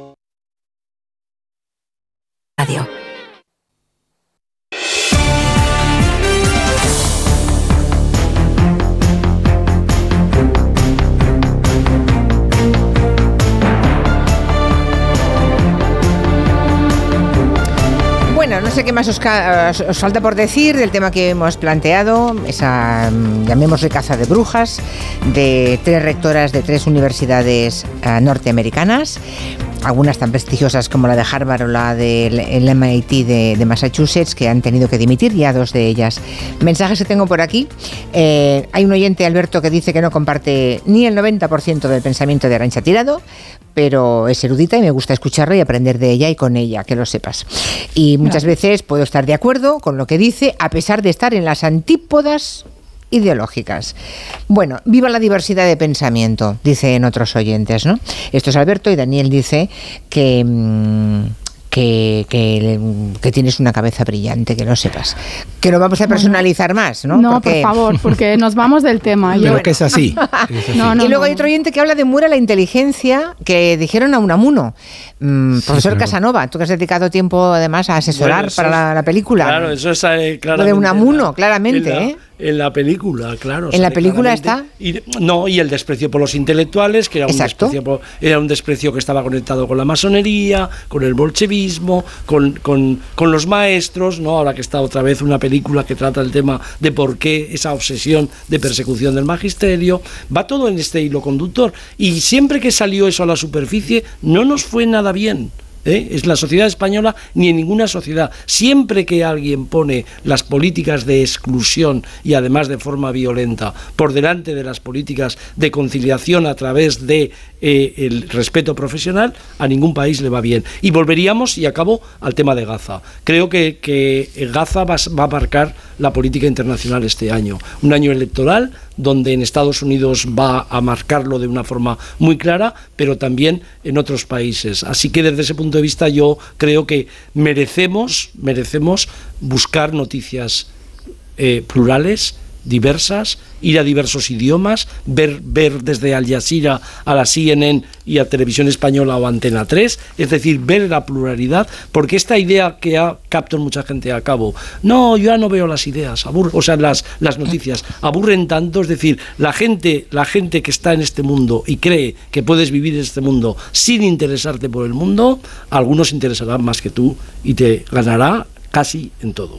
Yo quería añadir que una cosa muy interesante que está dejando todo esto, todo esto que está sucediendo por parte del Estado de Israel contra Gaza, ¿no? lo que muchos han tildado de genocidio, es todo el movimiento que en Estados Unidos se está produciendo entre la gente joven judía, que son de los principales movilizados que están liderando todas las manifestaciones que está viendo denunciando pues van a la política van a desheredar en su casa. No, pero es que los judíos han sido un pueblo que ha dado grandes, eh, grandes luchadores, grandes hombres y mujeres a la historia y yo creo que esta gente está a la altura de lo que ha sido y de lo que es el pueblo judío o sea entonces me parece que es muy mayor coherente. y que ha tenido millones de víctimas además y, precisamente un pueblo que, ha sufrido todo eso eh, tiene que estar más sensibilizado ante los crímenes que se perpetran contra otros no porque es algo universal. Y quería concluir que no es casual que se ataque al mundo académico y que se ataque también a los periodistas. Llevamos más de 110 periodistas asesinados por parte de Israel, que no se deje entrar a ningún periodista internacional a Gaza sin la tutela del ejército israelí y que, como leía el otro día en Foreign Affairs, hablando de, de, las posibilidades de resolución del conflicto, del papel de Hamas, etcétera, se reconoce ¿no? que Israel lo que tiene que hacer para derrotar a Hamas es recuperar el terreno moral y eso pasa por dejar de matar a civiles. Esto lo dicen fuentes del establishment. Es decir, aquí hay una guerra en la que estamos nosotros también, que no nos caen bombas, pero nos cae toda la bomba de, las operaciones psicológicas, de la censura también en Twitter. Eh, estos días se están cancelando cuentas de personas eh, con proyección pública, como se hablaba antes, que están defendiendo a Palestina, que esto es parte también de la misma guerra. Y es todo para callar, para que Israel pueda ganar en el plano de lo simbólico lo que no está ganando pues entre mucha gente cada vez más. Fernando Iwasaki.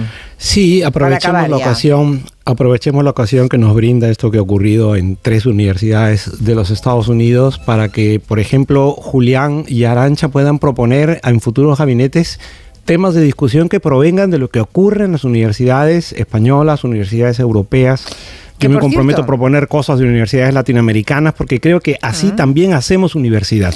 Que por cierto, algún oyente recordaba que en España también eh, hace mm, mucho tiempo que vemos como hay personas que tienen enormes dificultades para dar una conferencia en la universidad. Y eso ah, lo hemos visto además a un lado y otro, ideológicamente hablando, ¿no? Y que, y que eso siempre a mí como mínimo me ha resultado profundamente inquietante, ¿no?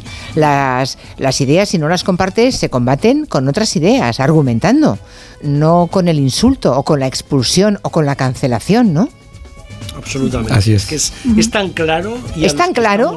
a los que estamos todos los días en la tarima nos parece tan claro esto, ¿no? Que a nadie le gustan, a nadie de nosotros les gustan las ortodoxias y el pensamiento único, porque si no, ni estaríamos contigo en estos momentos, ni estaríamos dando clases en las universidades. Bueno, pues hasta aquí nuestro gabinete de hoy. Ha sido muy interesante, mucha participación, aunque no, no era un tema, digamos, popular de esos facilitos, ¿eh? de esos que marca la actualidad rabiosa del día. Pero celebro que los oyentes lo hayan disfrutado, estén debatiendo entre ellos Salvo alguna... que no hemos hablado de amnistía ni de política. Ay, no, por favor, ya nos tocará mañana o pasado. Pues, mañana... Pues qué bien, ¿no, Julia? Gracias a que lo has propuesto. Sí, sí, sí. Bueno, pues nada, ahí dejamos el asunto. Mañana igual sí que tenemos que hablar si la ley Omnibus no sale adelante, porque Junts no quiere votar, pues veremos qué pasa, ¿no? Bueno, eh, mañana será otro día. Que descanséis y hasta la próxima. Adiós. Adiós. Cuídense. Hasta, hasta mañana a las 3 de la tarde. Adiós, familia.